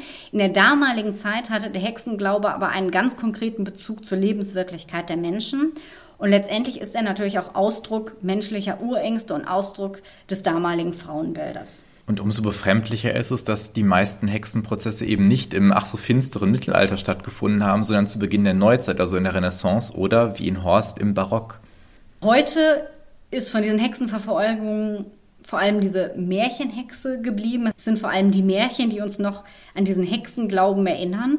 Und auch wenn das Bild der Märchenhexe heute nur noch eines von vielen ist, ist es wichtig, seine historischen Hintergründe zu kennen und zu wissen, was ursprünglich die Vorstellung einer Hexe war und wie solche Vorstellungen einen regelrechten Wahn auslösen können. Der Hexenwahn zeigt uns letztendlich nichts anderes als das, was passiert, wenn propagierte Glaubensmuster und Geschlechterstereotype nicht kritisch hinterfragt werden. Und das ist auch nochmal in Bezug auf alle, die sich an der aktuellen Gender- und Diversitätsdebatte stoßen, vielleicht nochmal ein Anstoß zum Nachdenken. Denn natürlich, wir haben das ja in unserer Diversitätsfolge auch schon angesprochen, man kann kritisieren, dass diese ganze Debatte manchmal übers Ziel hinausschießt, dass sie zu aktionistisch ist, dass wir da vielleicht auch noch keinen keine richtige Ausdrucksform oder noch kein Mittel gefunden haben. Aber die, diese, dieser Luxus, dass wir darüber reden können, dass wir eine Sensibilität dafür besitzen, die ist ganz, ganz wichtig. Denn wenn wir das nicht haben, dann entwickeln wir uns zurück und das tun wir leider in einigen Bereichen der Welt gerade sehr, sehr massiv und deswegen sollte gerade in der heutigen Zeit die Hexenverfolgung irgendwie auch nochmal so ein mahnhaftes Beispiel dafür sein, wo wir nicht wieder hin zurück wollen. Ganz genau. Und wie ich euch schon mehrmals jetzt angekündigt habe, wollen wir euch dieses, ja, vielleicht etwas theoretische, was wir gerade alles gehört haben, äh, einen praktischen Bezug in unserer Stadtgeschichte vor Augen führen, und zwar aus dem Jahre 1609, also eben nicht, wie gesagt, im finsteren Mittelalter, sondern vor 400 Jahren zu Beginn des Barock. Auf dem Gelsenkirchener Stadtgebiet hat es nachweislich nur in Horst, also dem heutigen Stadtteil Horst, äh, Hexenprozesse gegeben. Die sogenannte Freiheit Horst war damals aber unabhängig. Die Stadt Gelsenkirchen, das haben wir in unserer Ruhrpott-Folge ja auch schon mal erwähnt, ist erst in ihrer heutigen Form 1928 entstanden, also noch keine 100 Jahre alt. Und es begann alles scheinbar ganz harmlos am 21. Februar 1609, einem Samstag, als Trina, ich zitiere aus den Prozessakten, vor dem ehrenfesten und achtbaren Henrichen von der Brüggen, Richtern der Herrlichkeit Horst erschienen, anklagend und denunzierend Elsa Lindemanns, eine eingesessene bemeldter Herrschaft, sie vor eine zauberische anzeigend, dass sie nicht allein ihren Bruder Jörgen bros, sondern auch drei andere, so gestorben, behext. Als die Klägerin gefragt, wohin dieselbe zu dieser Klage verursacht und ob sie weiter wohl einige Indizia, also Anzeichen, hätte über die Beklagte wegen des bezichtigten Zauberwerks, hat sie geantwortet, dass Grete Johann zur Hegen Tochter sie vom Jahr am Garten für eine zauberische gescholten und dass ihr Moder sollte Stenen Terhegen bezaubert haben und habe sich jedes Mal nicht verteidigt also etwas altertümliches, etwas dialektalisches Deutsch. Ich fasse nochmal kurz zusammen. Es reicht dir tatsächlich, dass eine Nachbarin in einem Garten im Vorbeigehen zu ihr gesagt hat, du bist doch eine Hexe. Und die hat sich nicht verteidigt. Und das war schon Beweis genug, dass sie eine wow. Hexe sei. Im Ernst jetzt? Damit fing alles an. Am Ende, so viel kann ich verraten, sind fünf Leute dabei gestorben. Es wurden dann die Söhne der Beschuldigten hinzugezogen und sie sagten, na ja, wir haben nichts äh, zu verlieren, wir sind unschuldig oder unsere Mutter ist unschuldig, bitte macht mal, ne? In der irrigen Annahme, dass Unschuld dann auch wirklich nachgewiesen werden könnte. Naja, jedenfalls äh, zog es weitere Kreise. Am 8. März kamen weitere Beschuldigungen dazu. Es wurden dann im Juni die Anklagen wiederholt und es zog sich jetzt über Monate schon hin, über vier, fünf Monate und man bestand jetzt darauf, dass eine Wasserprobe gemacht werden musste, weil eben dieses Gerede, dass sie eine Hexe sei oder dass noch andere Hexen da in Horst ihr Unwesen trieben, das sollte nicht aufhören und der Richter scheinbar anfangs noch recht klug handelnd sagte, naja, das wird sich wohl in den nächsten Wochen hoffentlich erledigt haben. Zur geschichtlichen Einordnung muss man noch vorweg sagen, es gab im Umfeld in Recklinghausen zum Beispiel, also im wesentlich größeren Umfange, immer wieder Hexenprozesswellen, schon auch im frühen 16. Jahrhundert, wo wirklich hunderte Menschen verbrannt worden sind. Und vielleicht wollten die Richter das auch vermeiden. Nun, aber es bestanden alle immer wieder darauf, dass Wasserproben gemacht werden mussten. Und so geschah es dann auch. Und zwar wurden dann ein Tonis Hutmacher, Trina Broos, die beide denunziert hatten, also die Ankläger, sowohl auch wie Elsa Lindemanns und ein Johann Nothoff dann auf dem Mühlenteich, der auf dem Gebiet der heutigen Schlossstraße in Gelsenkirchenhorst gewesen sein muss, aber nicht mehr existiert, wurden diese vier, also interessanterweise dann auch, ne, wollte der Richter sagen, na ja, also wenn ihr die anklagt, dann kommt ihr aber auch mit ins Wasser. Und sie wollten sich trotzdem nicht davon abhalten lassen, irrigerweise. Und so wurden eben die beiden Ankläger und auch die Beklagten aus Wasser geworfen. Und dummerweise sind alle vier nach mehrmaligen Einwerfen immer oben geblieben. Also sowohl die beiden Beklagten als auch die Kläger. War das wohl so üblich, dass äh, auch die äh, Kläger mit geprobt wurden?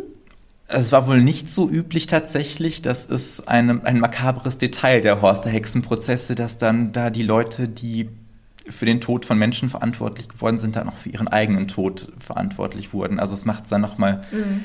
makaber, finde ich. Ne? Finde ich aber auch irgendwie gut, weil, sorry, wenn die die denunzieren, dann können die auch mal selber beweisen, dass die keine Hexen sind. Vielleicht, wenn man das ein bisschen mehr generell durchgezogen hätte, dass die mit auch in die Probe hätten müssen, dann wären vielleicht gar nicht so viele Denunziationen, äh, hätten nicht stattgefunden der Richter wollte dann scheinbar, weil er merkte, okay, alle schwimmen oben, er wollte ein Gutes tun und sagen, naja, wenn jetzt noch jemand hier, dem wir einfach aufs Geratewohl nehmen, oben schwimmt, dann lassen wir es auf sich beruhen. Ich zitiere aus den Prozessakten.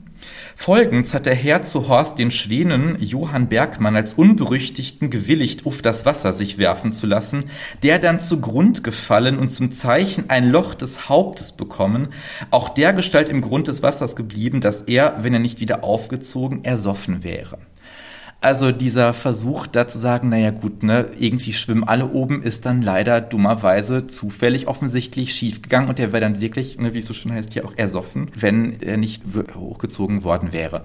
Und dadurch wurde diese Wasserprobe, die Gültigkeit dieser Wasserprobe natürlich nochmal eigentlich bestätigt. Danach wurden dann die Kinder von Johann Nothoff und seiner Frau Hille, die Frau auch und die Kinder Johann, Gretchen und Trina. Die waren 14, 13 bzw. 8 Jahre alt, aufs Wasser geworfen. Und die beiden älteren Kinder, Gretchen, auch Trutchen genannt, das ist in dem Prozessakt ein bisschen verwirrend, da muss man aufpassen. Und der Sohn Johann, also der wie sein Vater hieß, sind oben geblieben, aber das äh, jüngste Kind, die Trina mit acht Jahren, ist oben geblieben. Naja, somit wurden dann die älteren Kinder auch erstmal inhaftiert.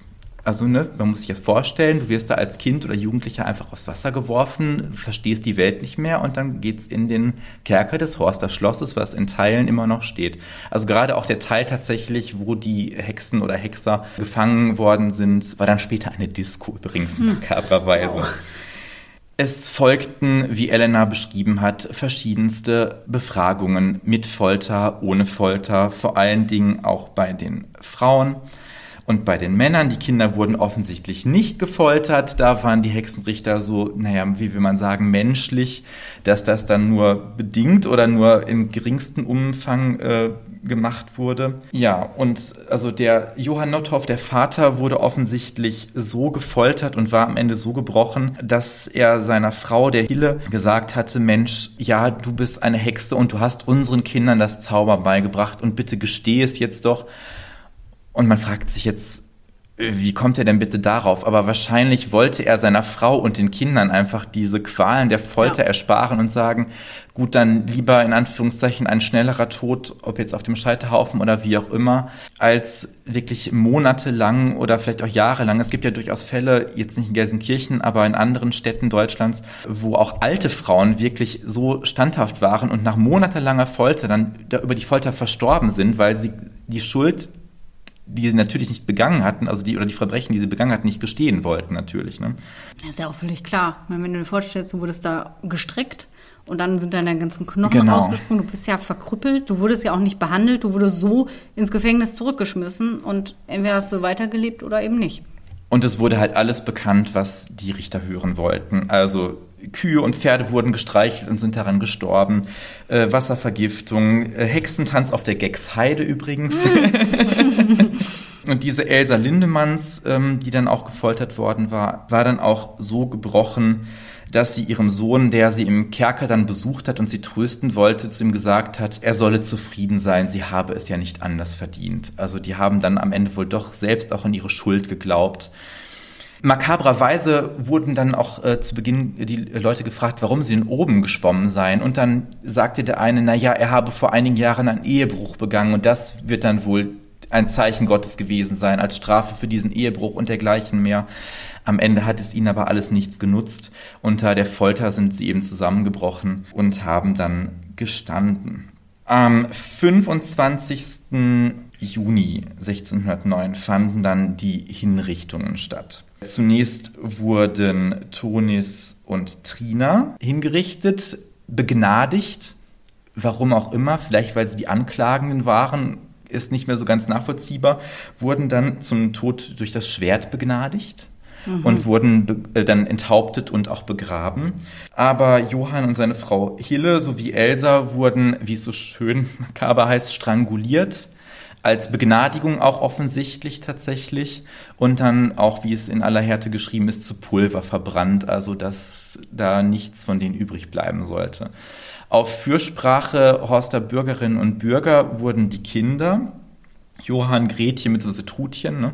und äh, Trina einfach nur in Anführungszeichen der Herrschaft verwiesen und es ist nicht klar, was mit ihnen passiert ist. Man kann nur hoffen, dass sich andere Leute ihre angenommen haben und dass da noch ein Leben ein schöneres Leben erfolgte. Ja, dieser Prozess äh, zog noch einen weiteren nach sich im Jahr 1613, wo ein Röttger Schniering angezeigt wurde und es fand auch wieder eine Wasserprobe statt, wo dann auch wieder die Anklägerin aufs Wasser geworfen wurde und beide schwammen wieder oben und die Tochter dieses Röttger hat sich dann auch ins Wasser werfen lassen und die schwamm dummerweise auch wieder oben und alle drei wurden eben verhaftet und die beiden Frauen konnten offensichtlich fliehen und es ist über den weiteren Verlauf, also den weiteren Verbleib der Frauen nichts weiter bekannt aus den Gerichtsakten, aber dieser Röttger wurde eben halt auch dann peinlich befragt und auch hingerichtet. Eine Besonderheit der Horster Hexenprozesse, das ist wirklich relativ selten, war, dass bei diesem Röttger und auch bei Johann Notthoff also dem Vater der Kinder, er nicht nur der Hexerei, sondern auch des Werwolf-Daseins überführt wurde und dass das quasi ein Doppelprozess war. Also es gab nicht nur den Glauben an Hexen, sondern eben auch wirklich an Werwölfe,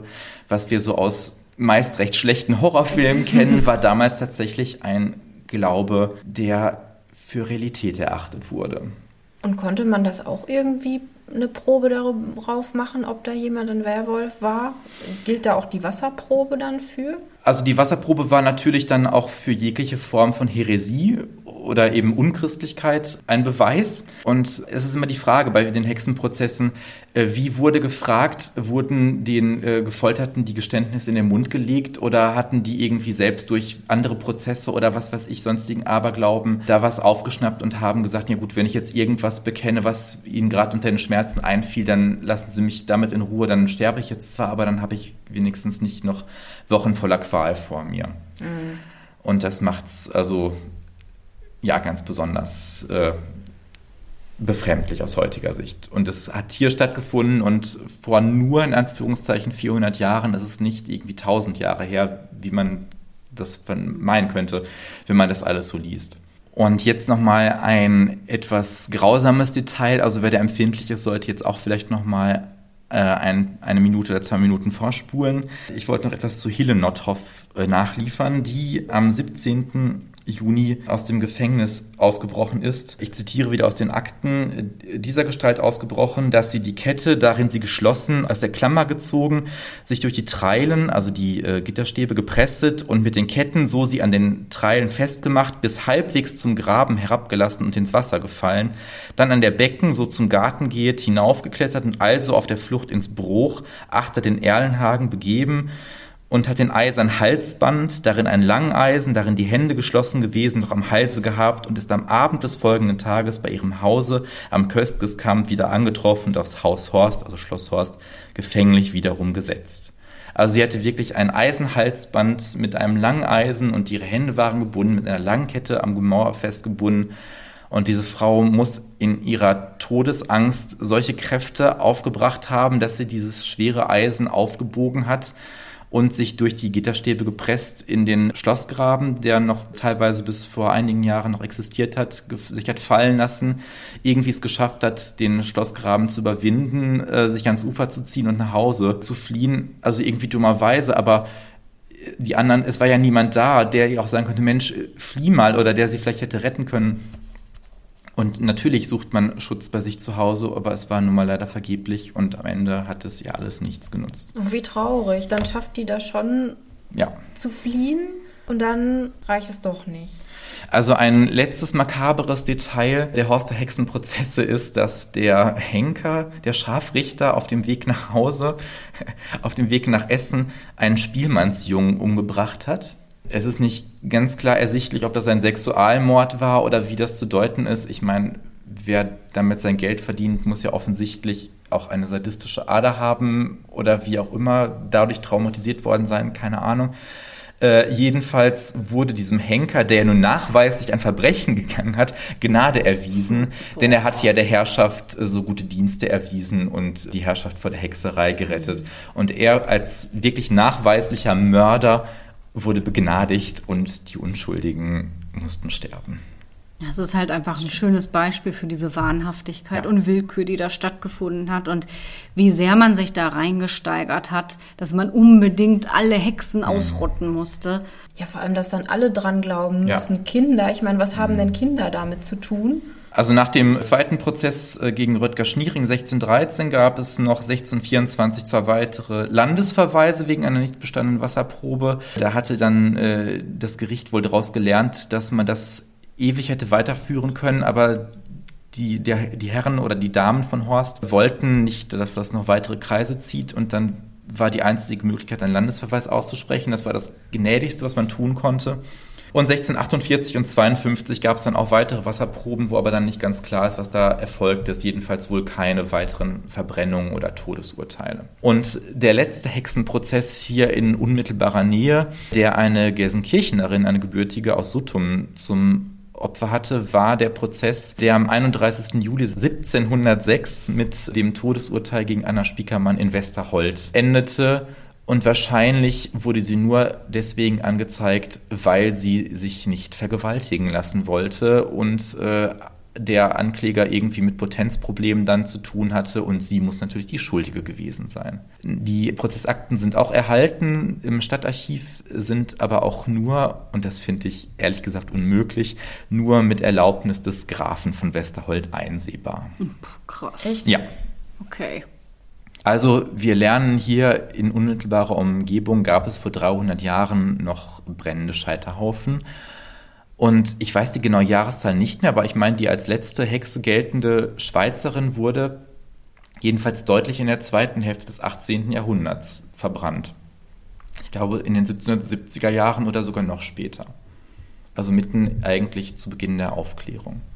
Das ist eigentlich krass, wenn man denkt, wie lange das äh, so gedauert hat, ne? Ja, also man kann hier im Bezug auf Forst wohl wirklich nur sagen, dass die Herrschaft da so klug war, das dann nicht weiter fortzuführen, wie zum Beispiel in Recklinghausen, wo wirklich hunderte Menschen verbrannt worden sind, weil sie genau das einfach vermeiden wollten.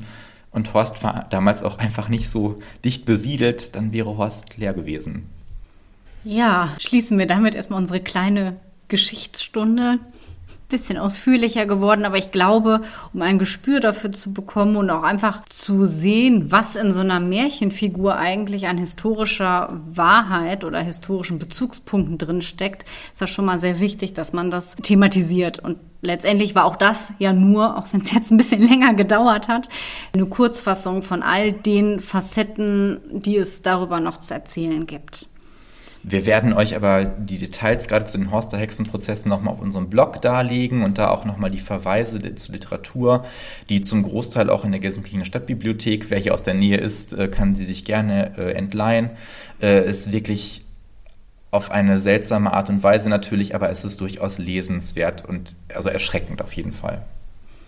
Ja, dann schlagen wir doch jetzt vielleicht mal den Bogen zu unserer letzten Märchenstunde, wo es um Hänsel und Gretel ging und damit eigentlich auch um den Urtyp der Hexe. Denn Die Hexe aus Hänsel und Gretel ist ja eigentlich das, was wir so als typisch Märchenhexe verstehen. Und sie vereint ja auch zahlreiche Attribute, die ihr wahrscheinlich gerade, als wir so erzählt haben, auch immer mal wieder wiedererkannt habt und wo ihr wahrscheinlich automatisch die Assoziation zu Hänsel und Gretel Hexe auch hattet.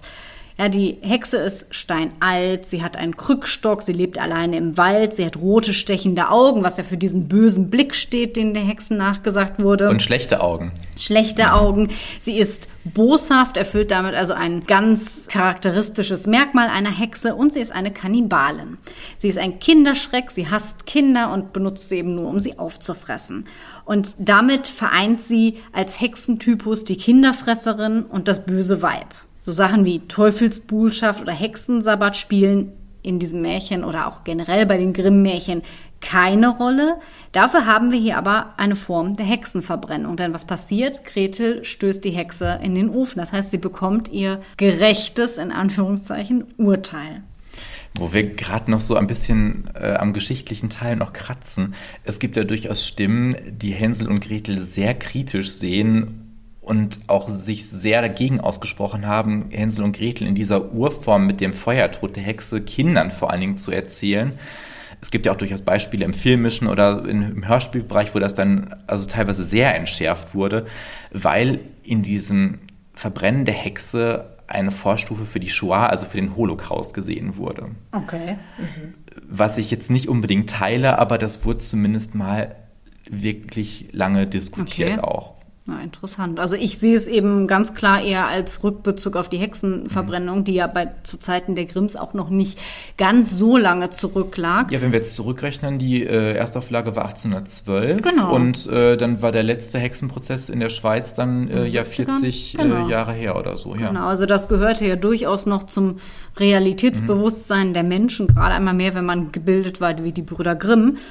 Und ich glaube, man kann gerade in der Hexe aus Hänsel und Gretel sehr viele Anleihen zu dieser historischen Hexenfigur finden.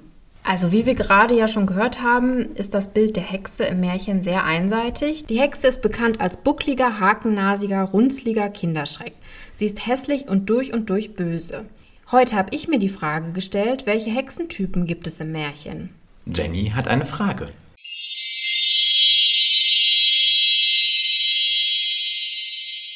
Genau wie bei den Frauengestalten im Märchen möchte ich euch heute Kategorien für Hexen im Märchen vorstellen und beziehe mich da auch wieder auf die äh, Sigrid Früh. Erste Kategorie ist die vernichtende und die bedrohende. Diese Märchen zeigen das einseitige Bild der Hexe als bedrohliche Gestalt, das sich im Zuge der Hexenverfolgung verstärkt in den Köpfen der Menschen festgesetzt hat. Die Zahl 9 ist da besonders typisch für Hexen, weil beispielsweise das verderbenbringende Zauberbüschel neun Kräuter enthält, was in vielen Märchen aufgegriffen wird. Auch die häufige Begleitung der Hexen von Raben ist typisch.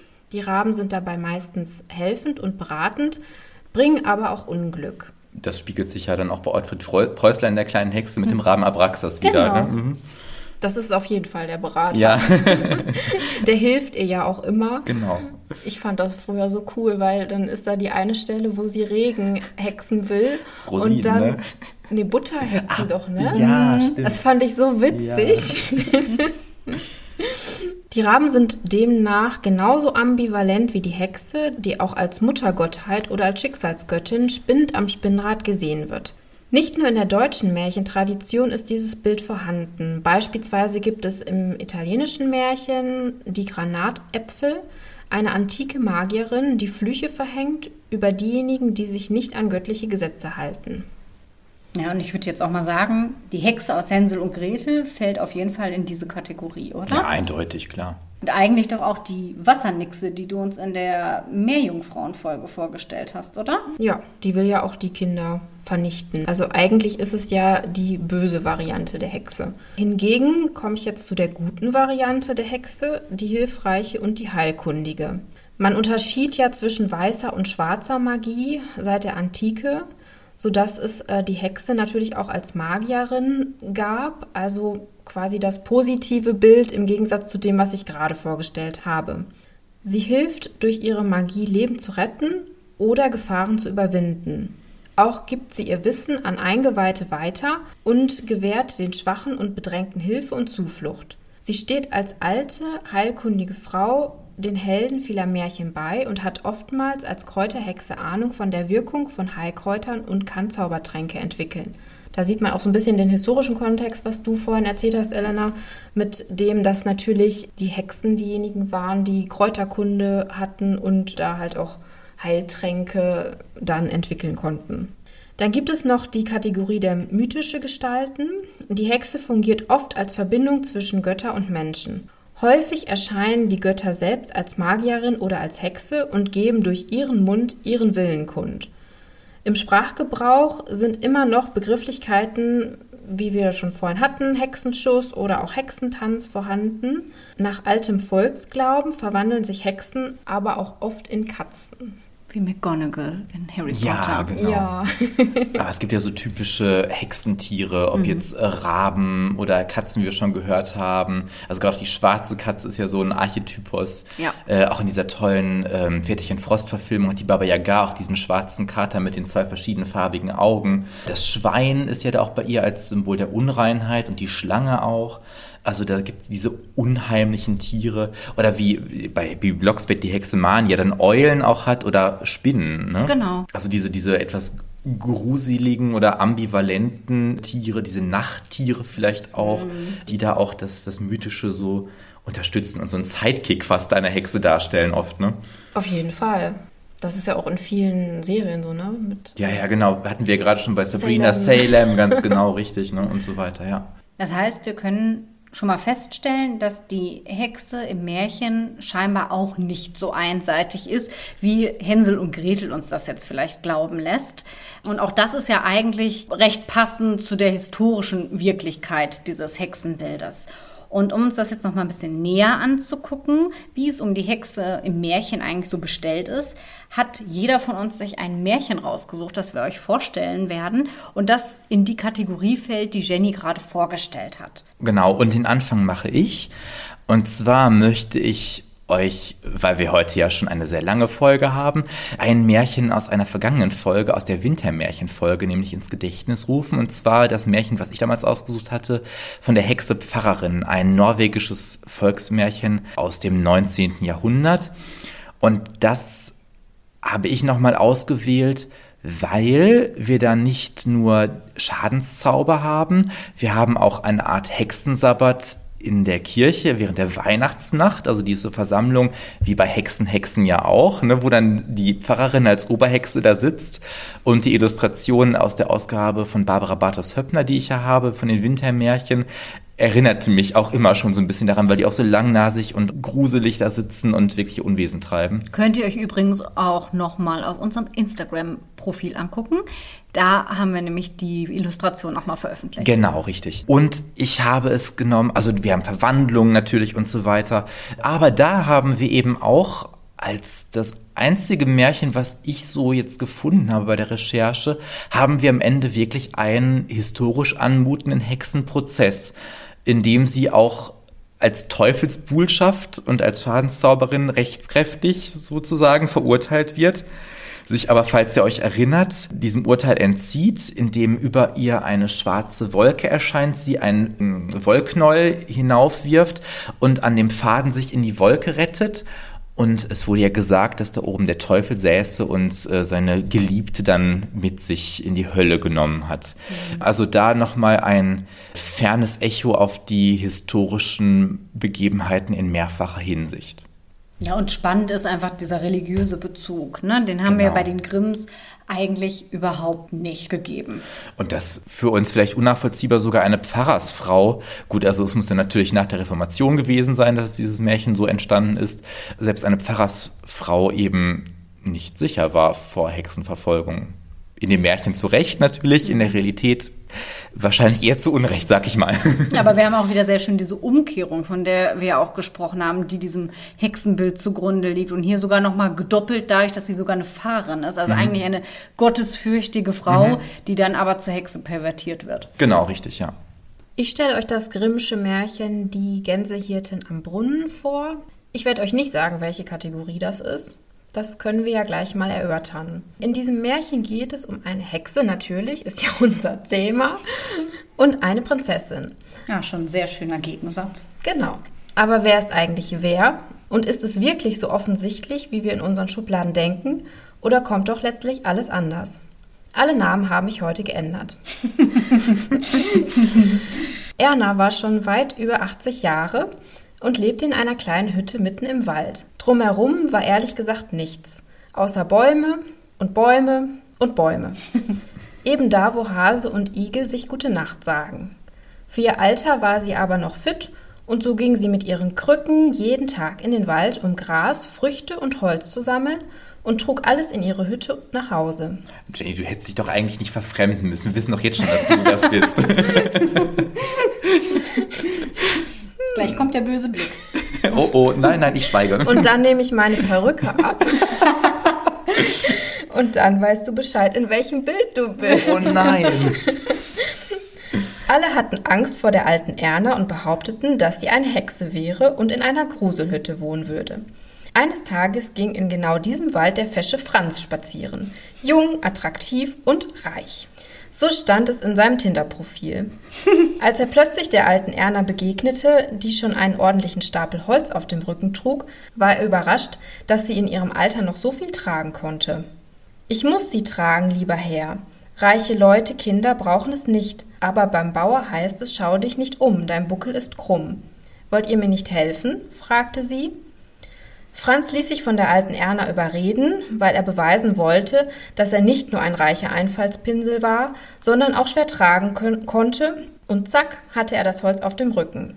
Schnell bereute er, dass er sich überreden ließ, weil das Zeug verdammt schwer war. Hatte er sich da gerade verhört?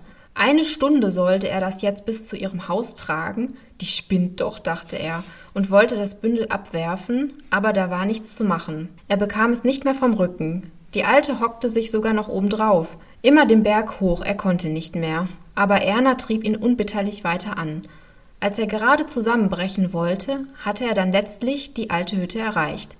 Die vielen Gänse kamen zur Begrüßung angewatschelt. Hinter der Herde ging so eine hässliche Schrattnelle. Die hätte, die hätte Franz direkt nach links gewischt. Nein, danke. Und dann auch noch ihre Tochter. Selbst wenn die 30 Jahre jünger wäre, diese Gänsehirtin, würde er sie nicht mit der Kneifzange anfassen. Zum Glück konnte Franz sich endlich ausruhen und schlief direkt auf der Bank vor der Hütte ein. Im Wegdösen bekam er noch mit, dass die Alte ihre Gänse wie Kinder verhätschelte und mit ihrer Tochter in die Hütte ging. Leicht creepy die Frau, dachte er.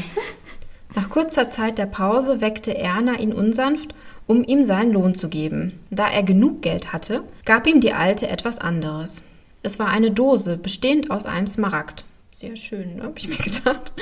Sie sollte ihm Glück bringen. Ja, toll, dachte Franz sich jetzt, war aber plötzlich wieder richtig fit. Höflich bedankte er sich, wollte aber auch keine Minute länger bei dieser komischen Frau bleiben und ging. Ja, super. Natürlich konnte er den Weg zurück durch den Wald nicht finden. Das auch noch. Aber als er den Weg hinausgefunden hatte, kam er zu einem großen Schloss. Weil er jetzt nicht wusste, was er mit der Dose von Erna anfangen sollte, schenkte er sie der Königin. Er war eben ganz Gentleman. Die Königin öffnete die Dose und fiel in Ohnmacht. Geschockt dachte Franz, er hätte vielleicht vorher mal reingucken sollen, was für ein Müll die Alte ihm da geschenkt hat. Schon sollte er ins Gefängnis geworfen werden, aber die Königin erzählte ihm die Geschichte. Sie hatte drei Töchter, eine schöner als die andere, aber vor allem die jüngste, Prinzessin Perli, war so schön, dass es alle für ein Wunder hielten. Und sie hatte auch noch eine richtig krasse Superpower. Sie weinte Perlen. Oh. Eines Tages, da war Perli gerade 15 Jahre alt. Wie süß ist Perli. weißt du, warum ich sie Perli genannt habe? Ja, wegen Perlipat. Ja, ich muss oh. sofort an Prinzessin Perlipat denken. Ja, Prinzessin Perlipat, falls ihr es nicht wisst, ist aus der Nussknacker-Prinzess. Das ist ein Zeichentrickfilm, auch aus den frühen 90ern. Äh, sehr schön. Und ich hatte die ganze Zeit im Ohr, Guten Tag! das sagt die dann nämlich. Aber weiter im Text. Eines Tages, da war Perli gerade 15 Jahre alt wollte der König schon mal für den Fall der Fälle seinen Nachlass regeln und weil einfach so ein Testament schreiben für diese Geschichte zu unspektakulär wäre, wollte er wissen, welche Tochter ihn am meisten liebt. Die sollte dann auch das größte Erbe erhalten. Die älteste sagte, sie habe ihren Vater so lieb wie den süßesten Zucker. Die mittlere sagte, wie die schönsten Kleider. Perli Vielleicht ein bisschen unter Druck gesetzt, wusste nicht genau, was sie sagen sollte. Mit was sollte sie die Liebe zu ihrem Vater denn vergleichen? Da ihr ihre Mahlzeiten nie ohne Salz schmeckten, sagte sie, dass sie ihn so lieb hatte wie Salz. Okay, jetzt war der König richtig beleidigt und schmiss sie zusammen mit einem Sack Salz raus. Da sie so weinte, war der ganze Weg mit Perlen bedeckt. Und jetzt ratet mal, was in dem Kästchen war. Genau, eine Perle. Franz erzählte, dass er das Kästchen von der alten Erna im Wald hatte und der König und die Königin wollten sie aufsuchen. Der König hatte wegen seiner haltlosen Reaktion doch ein sehr schlechtes Gewissen und machte sich Sorgen um seine Tochter. Derweil in der Gruselhütte saß die alte Erna am Spinnrad und spann, als sie hörte, dass ihre Tochter mit den Gänsen heimgekommen war. Erna schickte ihre Tochter wieder hinaus, um noch liegen gebliebene Arbeit zu erledigen. Sie ging zum Brunnen und kleine Triggerwarnung, bitte 25 Sekunden skippen, wenn ihr Probleme mit sich ablösender Gesichtshaut habt. die Tochter zog sich die Haut vom Gesicht ab und begann sich im Brunnen zu waschen. Die Haut legte sie zum Trocknen auf die Wiese in den Mondschein. Und das Mädchen war vollkommen verwandelt, wunderschön und mit langen goldenen Haaren. Das wunderschöne Mädchen war aber so traurig, dass sie sich hinsetzte und anfing zu weinen, und die Tränen waren Perlen. Plötzlich hörte sie ein Ast knacken, legte sich vor Schreck schnell wieder die Haut an und rannte zurück zur Hütte. Das ist voll umgekehrt wie bei Hexen, Hexen. Ja, eigentlich schon, ja. das stimmt. Sie ist hässlich und wenn sie ihre Maske ablegt, ist sie schön und bei Hexen, Hexen ist es andersrum. Zurück wollte sie Erne alles erzählen, aber die wusste schon alles. Mysteriös. Plötzlich wollte Erna mit ihr die Hütte putzen und schrubben, was man halt so macht kurz vor Mitternacht. Noch, Fällt mir auch ab und zu mal ein, ja, ja. noch mysteriöser. Das Mädchen verstand jetzt gar nichts mehr. Erna sagte, dass sie nun nicht länger zusammenleben können. Das Mädchen erschrak und hatte furchtbare Angst, verstoßen zu werden. Aber Erna wollte es ihr nicht erklären. Sie sagte nur, dass sie sich keine Sorgen machen brauchte. Sie sollte in ihre Kammer gehen, die Haut abnehmen und ihre Kleider anziehen, mit denen sie gekommen war. Kurzer Schlenker zu dem Erkundungstrupp aus Königin, König und Franz. Natürlich war Franz der mit dem knackenden Ast. Er hatte die anderen beiden verloren und wollte sich nicht schon wieder in, in dem gruseligen Wald verlaufen. Also setzte er sich auf einen Baum und sah dort die Verwandlung. Jetzt würde er nicht mehr nach links wischen. Zusammen mit dem König und der Königin, die er kurze Zeit später wieder am Wald gefunden hatte, gingen sie zu der Hütte. Erna hatte sie erwartet. Den weiten Weg hättet ihr euch sparen können, wenn ihr euer Kind, das so gut und liebreich ist, nicht vor drei Jahren verstoßen hättet. Ihr hat's nicht geschadet, sie hat drei Jahre lang die Gänse hüten müssen und hat nichts Böses dabei gelernt, sondern ihr reines Herz behalten. Ihr aber seid durch die Angst, in der ihr gelebt habt, genug bestraft. Und so gab es ein freudiges Wiedersehen. Der König, der sein Reich seinen anderen beiden Töchtern vermacht hatte, konnte ihr aber nichts geben. Jedoch hatte Erna vorgesorgt und alle Tränen gesammelt und gab ihr ihre Hütte, die nun ein prächtiger Palast war. Erna war in diesem Moment verschwunden. Den Rest könnt ihr euch selber denken. Ja, wahrscheinlich haben Perli und Franz geheiratet. Die Gänse? Die waren wahrscheinlich lauter Mädchen, die Erna zu sich genommen hatte und die nun bei Perli blieben. Und was ist mit Erna? War sie eine Hexe? vielmehr eine weise Frau und der Kategorie Helfende und Heilende zuzuordnen. Man sagt sogar, dass sie Perli ihre Gabe bei ihrer Geburt gegeben hat. Ich fand auf jeden Fall super in dem Märchen den letzten Satz. Heutzutage kommt das nicht mehr vor, sonst könnten die Armen bald reich werden. Das wäre schlecht. Mensch, wenn alle Armen reich wären. Das verhindert unsere Bundesregierung schon so. Ja, also nicht so schwierig, welche Kategorie die Hexe zuzuordnen ist. Was meint ihr? Na, das ist ja verraten, ne? die Heilende und Helfende. Genau. Genau, weil sie nimmt ja die Mädchen auf, ähm, sie hat der Perli geholfen, hat äh, ihre Zukunft da jetzt auch noch gesichert. Ähm, also auf jeden Fall eine gütige Hexe und eine weise Frau. Wurde übrigens auch wunderbar verfilmt von der DEFA, beziehungsweise für das DDR-Fernsehen, aber von der DEFA produziert, die Gänsechen am Brunnen. Ein wunderschöner, relativ kurzer Film. Und es gibt auch den Salzprinz. Richtig, genau. Das habe ich mich nämlich auch gefragt. Ich dachte mir, das mit dem Salz, das kommt dir noch Ja. bekannt Ich vor. liebe euch wie das Salz. Ja. Genau. Mit äh, Libusche Schafrankova Genau. als, als Prinzessin, ja. Aschenbrödel. Ja, genau. Ich glaube, mein Märchen ist nicht ganz so bekannt. Ich kannte es vorher zumindest nicht, bin aber natürlich gleich drauf angesprungen, denn es trägt den schönen Titel Elena die Weise. In ganz alter Zeit, in einem Land, nicht in unserem Reiche, da befreite ein Soldat einen bösen Geist aus einem Turm. Dieser nahm ihn mit ins dreimal zehnte Reich in seinen weißsteinernen Palast.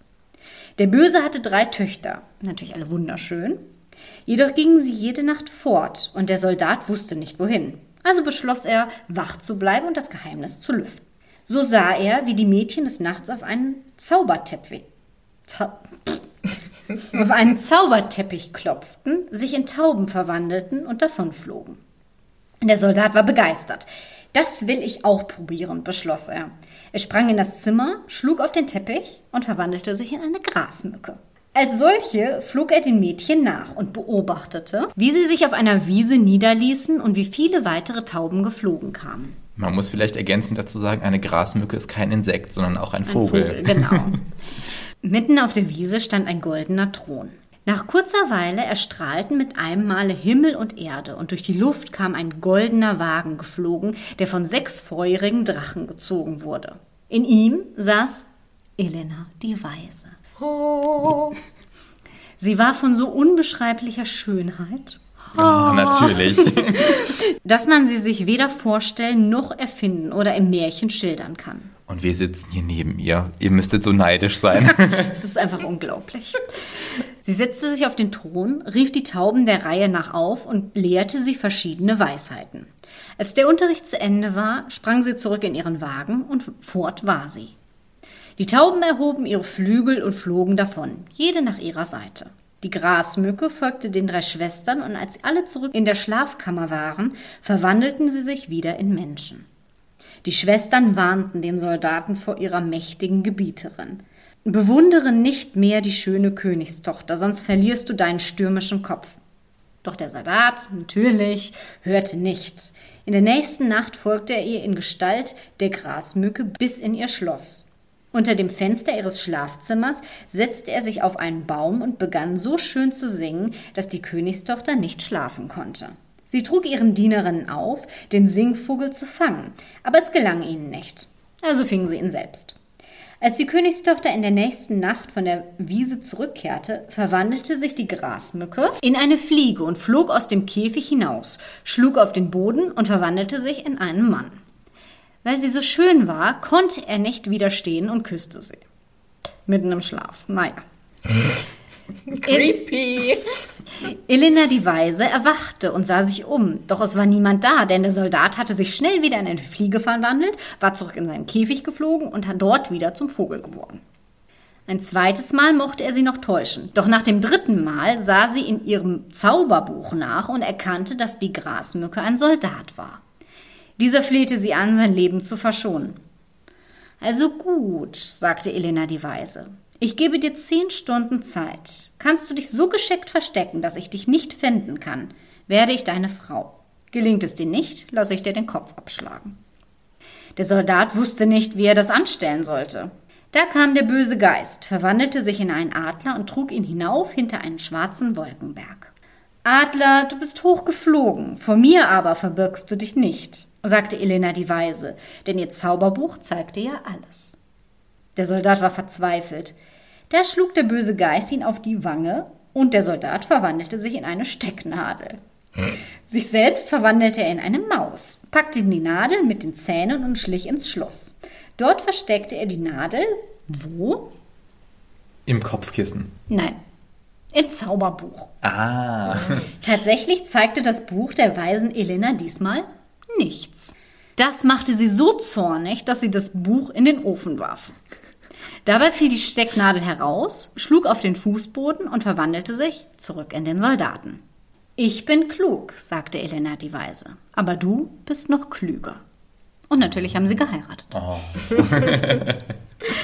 Es ist ein russisches Märchen und Christian hat es mir vorgeschlagen und im ersten Moment habe ich natürlich wegen des Titels gedacht, aha, richtig cool.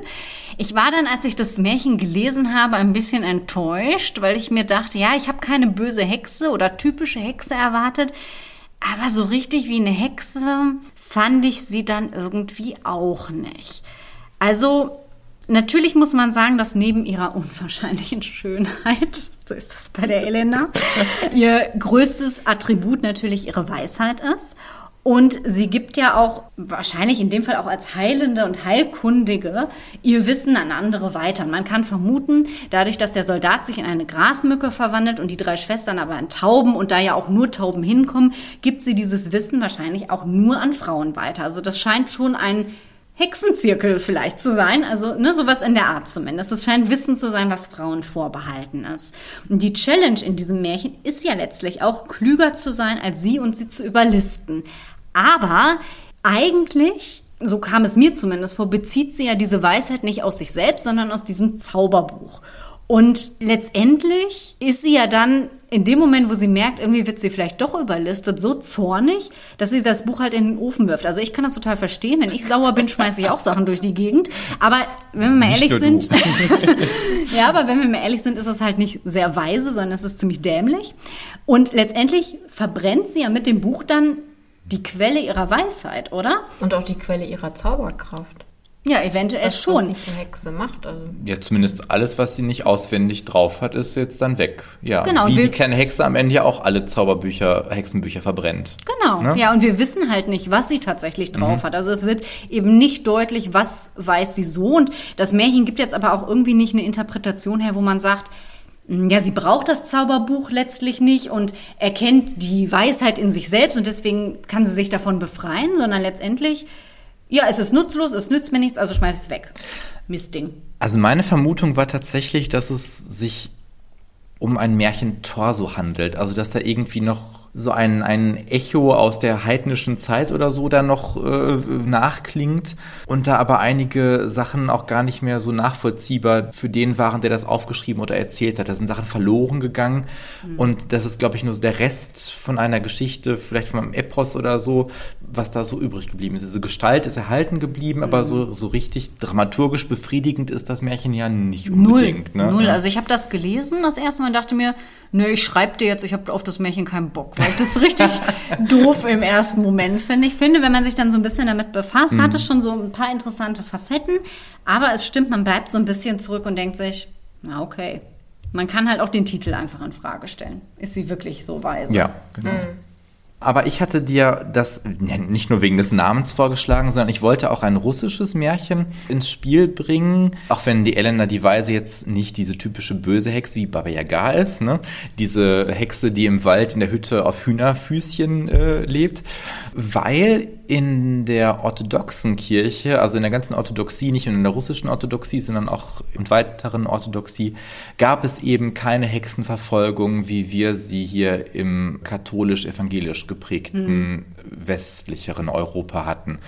Und da ist die Baba Yaga auch wohl so ein Rest von, von heidnischen vorchristlichen Vorstellungen, aber die ist durchaus ambivalent in ihrer Person. Auf der einen Seite schon böse und hinterlistig, aber auch gleichzeitig manchmal hilfreich und klug und listig im positiven Sinne.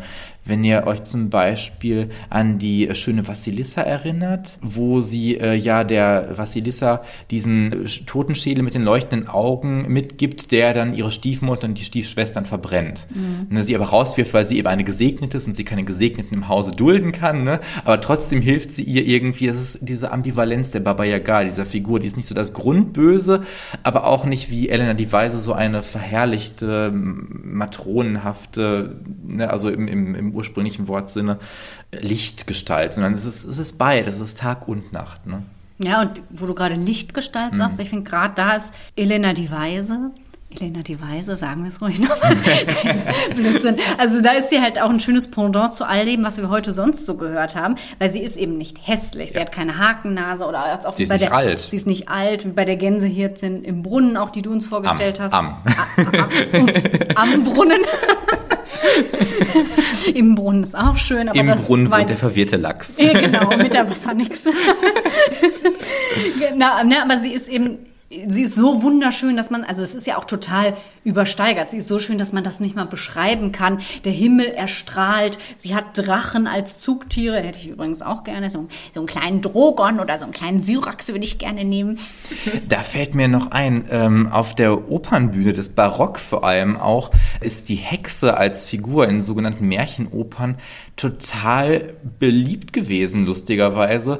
Also das war oft eine Rolle für die Primadonna, mhm. also für die erste Frau oder zumindest für die zweite Frau, also eine Hauptrolle. Aber die ist auch bei Rinaldo von Händel zum Beispiel, äh, entfliegt sie dann, sie will sich dann rächen. Das ist, sie hat auch einen Wagen, der von einem Drachen gezogen wird und bei der Uraufführung in London auch wirklich vor Feuer gespien hat, wo aber gleichzeitig dann noch die Scheiterhaufen brannten. Also einerseits diese Faszination und dieses Feiern, wie wir das ja heute dann auch aus der Popkultur kennen, also dieser Hexentyp, boah, wie toll und ne, auch irgendwie emanzipatorisch, auch wenn die Amida, so heißt die Hexe in der Oper Rinaldo, dann am Ende sich dann doch irgendwie bekehrt und da jemanden heiratet. Also das gibt es viele Opern, nicht nur von Händel, aber diese Hexe, es hat auch so was Heldenhaftes auch wenn sie am Ende meistens bestraft wird oder irgendwie, aber es ist so eine unbegreifliche Faszination, die sie irgendwie ausübt und die dann auch mit, mit Effekten, also sowohl musikalischer Natur, durch unglaubliche Koloraturen und unglaubliche ho hohe Töne, aber auch dann eben durch feuerspannende Drachen und Verwandlung auf der Bühne und so, das wurde dann gefeiert. Also das ist schon, schon was, was Großartiges, was die Hexe da auch dargestellt hat. Ich finde aber letztlich diese Faszination, wenn eben auch auf eine sehr perverse und widerliche hm. Weise, zeigt sich ja auch zur Zeit der Hexenverfolgung, zum mhm. Beispiel bei den Verhören. Ne? Mhm. Wenn wir dran denken, ich habe ja auch erzählt, da wurden wirklich die kleinsten Details gefragt. Man musste genau erzählen, wie habt ihr es ja mit dem Teufel getrieben mhm. und was geht da ab? Und beim Hexensabbat, mit wie vielen habt ihr da Sex gehabt und was habt ihr gemacht? Und von vorne und von hinten und unten und oben und alles. Das wollten ja wirklich im Detail wissen. Und da liegt natürlich auch eine totale perverse Faszination, die dann auch die Hexenrichter an dieser ja, ja Hexensache so hatten. Sehr negative Männerfantasie. Ne? Genau, ne? ja. Mhm. genau, absolut. Ja, wenn wir jetzt ein Fazit ziehen wollen und sagen wollen, Märchenhexe und Volkshexe, was ist das eigentlich und was sind so die Unterschiede und Gemeinsamkeiten? Was würdet ihr da sagen? Also dieses Böse ist ja in allermeisten Fällen, auch gerade im deutschen oder deutschsprachigen Raum, glaube ich, mit Hänsel und Gretel zum Beispiel oder äh, die äh, Hexe bei Brüderchen und Schwesterchen oder letztlich auch bei Schneewittchen. Mhm. Es ist immer die Böse oder auch bei Andersen, das ist jetzt natürlich nicht deutschsprachig ursprünglich, ne, aber oder mitteleuropäischer Kulturraum sagen wir mal vielleicht besser. Die Meerhexe ist natürlich auch grundböse und dergleichen. Also dieser, dieser böse Hexentypus ist so der verankertste, glaube ich. Also die bekanntesten Märchen mit Hexen sind, glaube ich, mit bösen Hexen. Oder fällt euch da ein Gegenbeispiel ein. Also die Gänsehirtin am Brunnen ist jetzt ja nicht so unter den Top Ten der bekanntesten nee. Märchen, auch wenn es da, wie gesagt, eine Verfilmung und Hörspiele mhm. gibt, aber so im allgemeinen Bewusstsein ist die nicht angekommen. Nee, und wir haben ja auch gerade bei den Grimms auch häufig, dass vielleicht Hexen nicht immer nur eine Hauptrolle oder eine Rolle spielen. Sie werden auch manchmal wie beim Froschkönig zum Beispiel mhm. ja auch nur erwähnt, wo ja, ja, auch gesagt wird, hier eine böse Hexe hat mich in einen Frosch verwandelt mhm. und sowas. Und auch da impliziert es ja schon wieder das Böse. Und ich denke, das ist auch zweifelsfrei der Bezug zur historischen Vorlage den Märchen eben aufgegriffen haben und abgewandelt haben, sodass sich so ein eigenes Hexenbild irgendwie daraus entwickelt hat. Und bei den Grimms kann man, glaube ich, ganz klar sagen, ist sie halt dieser Kinderschreck ähm, und hat vor allem einfach die Aufgabe, böse zu sein. Mhm. Also sie dient Kindern als Personifizierung ihrer Ängste und ist einfach eine vereinfachte Darstellung der Volkshexe. Und die Gemeinsamkeiten sind natürlich die übernatürlichen Kräfte, die Zauberei, der Schadenszauber, die Kindstötungen und auch das Essen von Menschenfleisch. Interessanterweise, trotz aller oder gerade wegen dieser Ambivalenz vielleicht, also dieses, oh Gott, Hänsel und Gretel, wenn ich das meinen Kindern vorlese, dann muss ich es irgendwie entschärfen. Die, die kann da ja nicht verbrennen und auch gar nicht durch den Schubs von Gretel. Übrigens, eine Gretel ist die aktive und Hänsel sitzt heulend im Stall, um nochmal auf die Frauenfolge zurückzukommen. Gerade diese äh, Hexe hat auch Bruno Bettelheim, den hatten wir in der letzten Folge ja auch, mhm. dazu veranlasst zu sagen, ja, Kinder brauchen Märchen gerade auch wegen dieser Grausamkeiten, weil Märchen im geschützten Kontext mit den Eltern erzählt, vorgelesen, gehört, gesehen werden. Und die Kinder sehen, aha, am Ende wird das Böse bestraft und es geht gut aus für die Kinder. Natürlich sind Hänsel und Gretel Identifikationspunkte für das Kind, ne? also für Mädchen als auch Jungen. Ne? Wir haben ja beide Geschlechter hier tatsächlich. Und dadurch wird ja dann eigentlich dem Kind auch vermittelt, Mensch, es werden sicherlich schlimme Dinge in deinem Leben passieren, hoffentlich nicht so schlimme Dinge wie ne, versuchter Mord und dergleichen mehr, aber das müssen wir ne, wie bei Märchen immer, haben wir ja schon mehrmals betont, diese Topoi, diese Urbilder eben sehen, diese allgemeine Aussagekraft des Märchens, eben das Böses dir im Leben passieren wird, aber setz dich nicht in den Stall und heul wie Hänsel, sondern mach was. Und dann wirst du es schaffen ist natürlich ein frommer Wunsch, passiert nicht immer in der Realität, leider natürlich. Aber ne, in Zeiten, wo positive Affirmation ja auch boomt und Coaching und dergleichen, ist das ja eigentlich auch genau diese Aussage, die wir da haben. Aber die Gänsehirtin am Brunnen, die zeigt ja genau dieses andere Bild, wenn auch nicht bekannt aber ist ja dann nicht das Bild der bösen Hexe, sondern eher der helfenden, auch ein bisschen der kräuterkundigen, weisen Frau, was ja im kompletten Gegensatz zu der Volkshexe, also ich sag mal der verurteilten Volkshexe ist. Mhm. Weil an sich ist natürlich auch, was du am Anfang erzählt hast, Elena, die, diese Kräuterkundigkeit Teil der Hexe, aber nachher natürlich dann mit, mit den Verurteilungen dann nicht mehr. Also das würde ich im, in, im Gegensatz sehen. Ich glaube, die Parallele ist einfach, dass durch die Hexenverfolgung ja dieses böse Bild der Hexe, auch wenn es durchaus ja auch ein bisschen facettenreicher war, aber trotzdem ein böses Bild der Hexe kreiert wurde. Und dieses böse Bild finden wir eben auch im Märchen, aber sowohl in der Realität als auch im Märchen selbst gibt es durchaus auch andere Facetten. Es ist eben nicht, wie so oft, sehr eindimensional und gerade bei der Hexe, und das finde ich ist auch nochmal sehr spannend im Vergleich zu unseren anderen Folgen haben wir einfach diesen ganz krassen historischen Bezug. Deswegen gab es heute auch so viel Geschichte. Letztendlich haben wir zum Beispiel auch bei den Foltermethoden, die sind in gewisser Form ja auch in den Märchen abgebildet. Wenn wir mal an Schneewittchen denken und die böse Stiefmutter, die in den äh, glühenden Schuhen sich zu Tode tanzen musste, das ist natürlich ganz klar auch eine Anspielung auf die Foltermethoden, die es damals gab. Oder bei Brüderchen und Schwesterchen, das Brüderchen verwandelt sich ja in die menschliche Gestalt, also aus der Rehgestalt in die menschliche Gestalt erst wieder als die Hexe, wie es da heißt, verbrannt war. Genau. Und das heißt, letztendlich haben wir natürlich die Hexe als abschreckendes Beispiel. Sie bedient ja auch diese Einfachheit vom Märchen, weil sie eben das, der Gegenpol zum Guten ist. Aber trotz allem ist es auch hier mal wieder nicht so einseitig.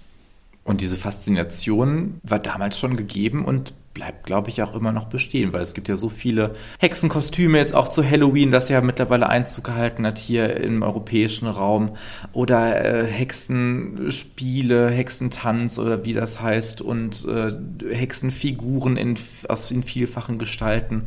Also die Hexe ist auch Spielzeug, ne? Also mit einem wohligen Gruseln, das da vielleicht existiert, aber sie ist, sie hat Einzug in die Kinderzimmer gehalten und äh, man muss keine Angst vor ihr haben, dass man von ihr in ein Bild verbannt wird, um nochmal den Bogen zum Anfang zu schlagen. Zum Abschluss, was wäre denn eine magische, hexische Fähigkeit, die ihr gerne hättet? Also ich habe die Fähigkeit äh, der Kräuterkunde. okay, du bist also unsere kleine Kräuterhexe. Ja, also äh, natürlich kann ich jetzt kein Liebestränke brauen im engeren Sinne. Wobei gegen Bezahlung können wir darüber sprechen, kein Problem. Ne? Aber Kräuterkunde hat mich schon immer am meisten fasziniert. Kräuterkunde und Beschwörung, wie gesagt, lateinische Sprache. Ich habe es ja dann auch mal ein paar Semester studiert.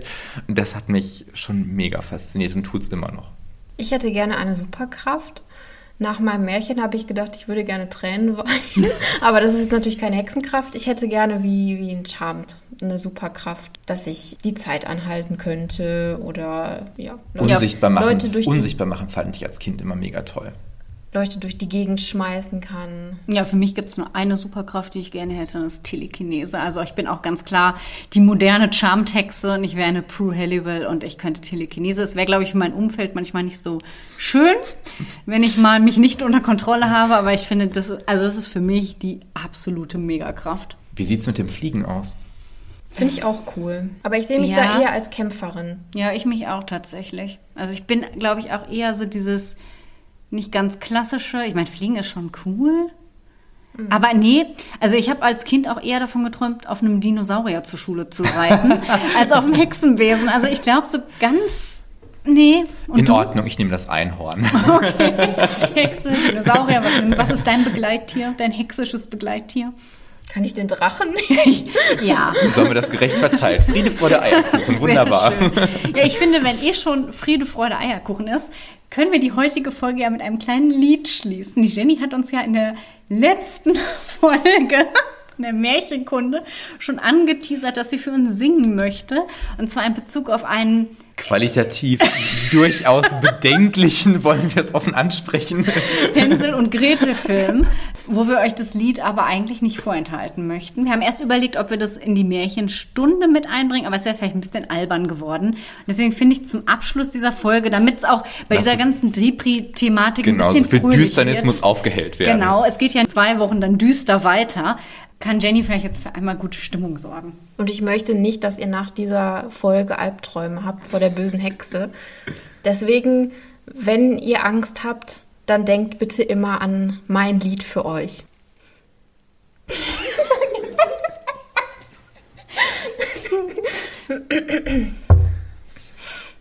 Ich, ich habe keine Angst. Ich, ich habe keine Angst und käme jetzt ein Räubersmann, dann fange ich zu singen an. Ja, ja, ja. Ich, ich, ich, ich habe keine, keine Angst. Angst. und wenn sie nicht gestorben sind, dann lachen sie noch heute. Geil.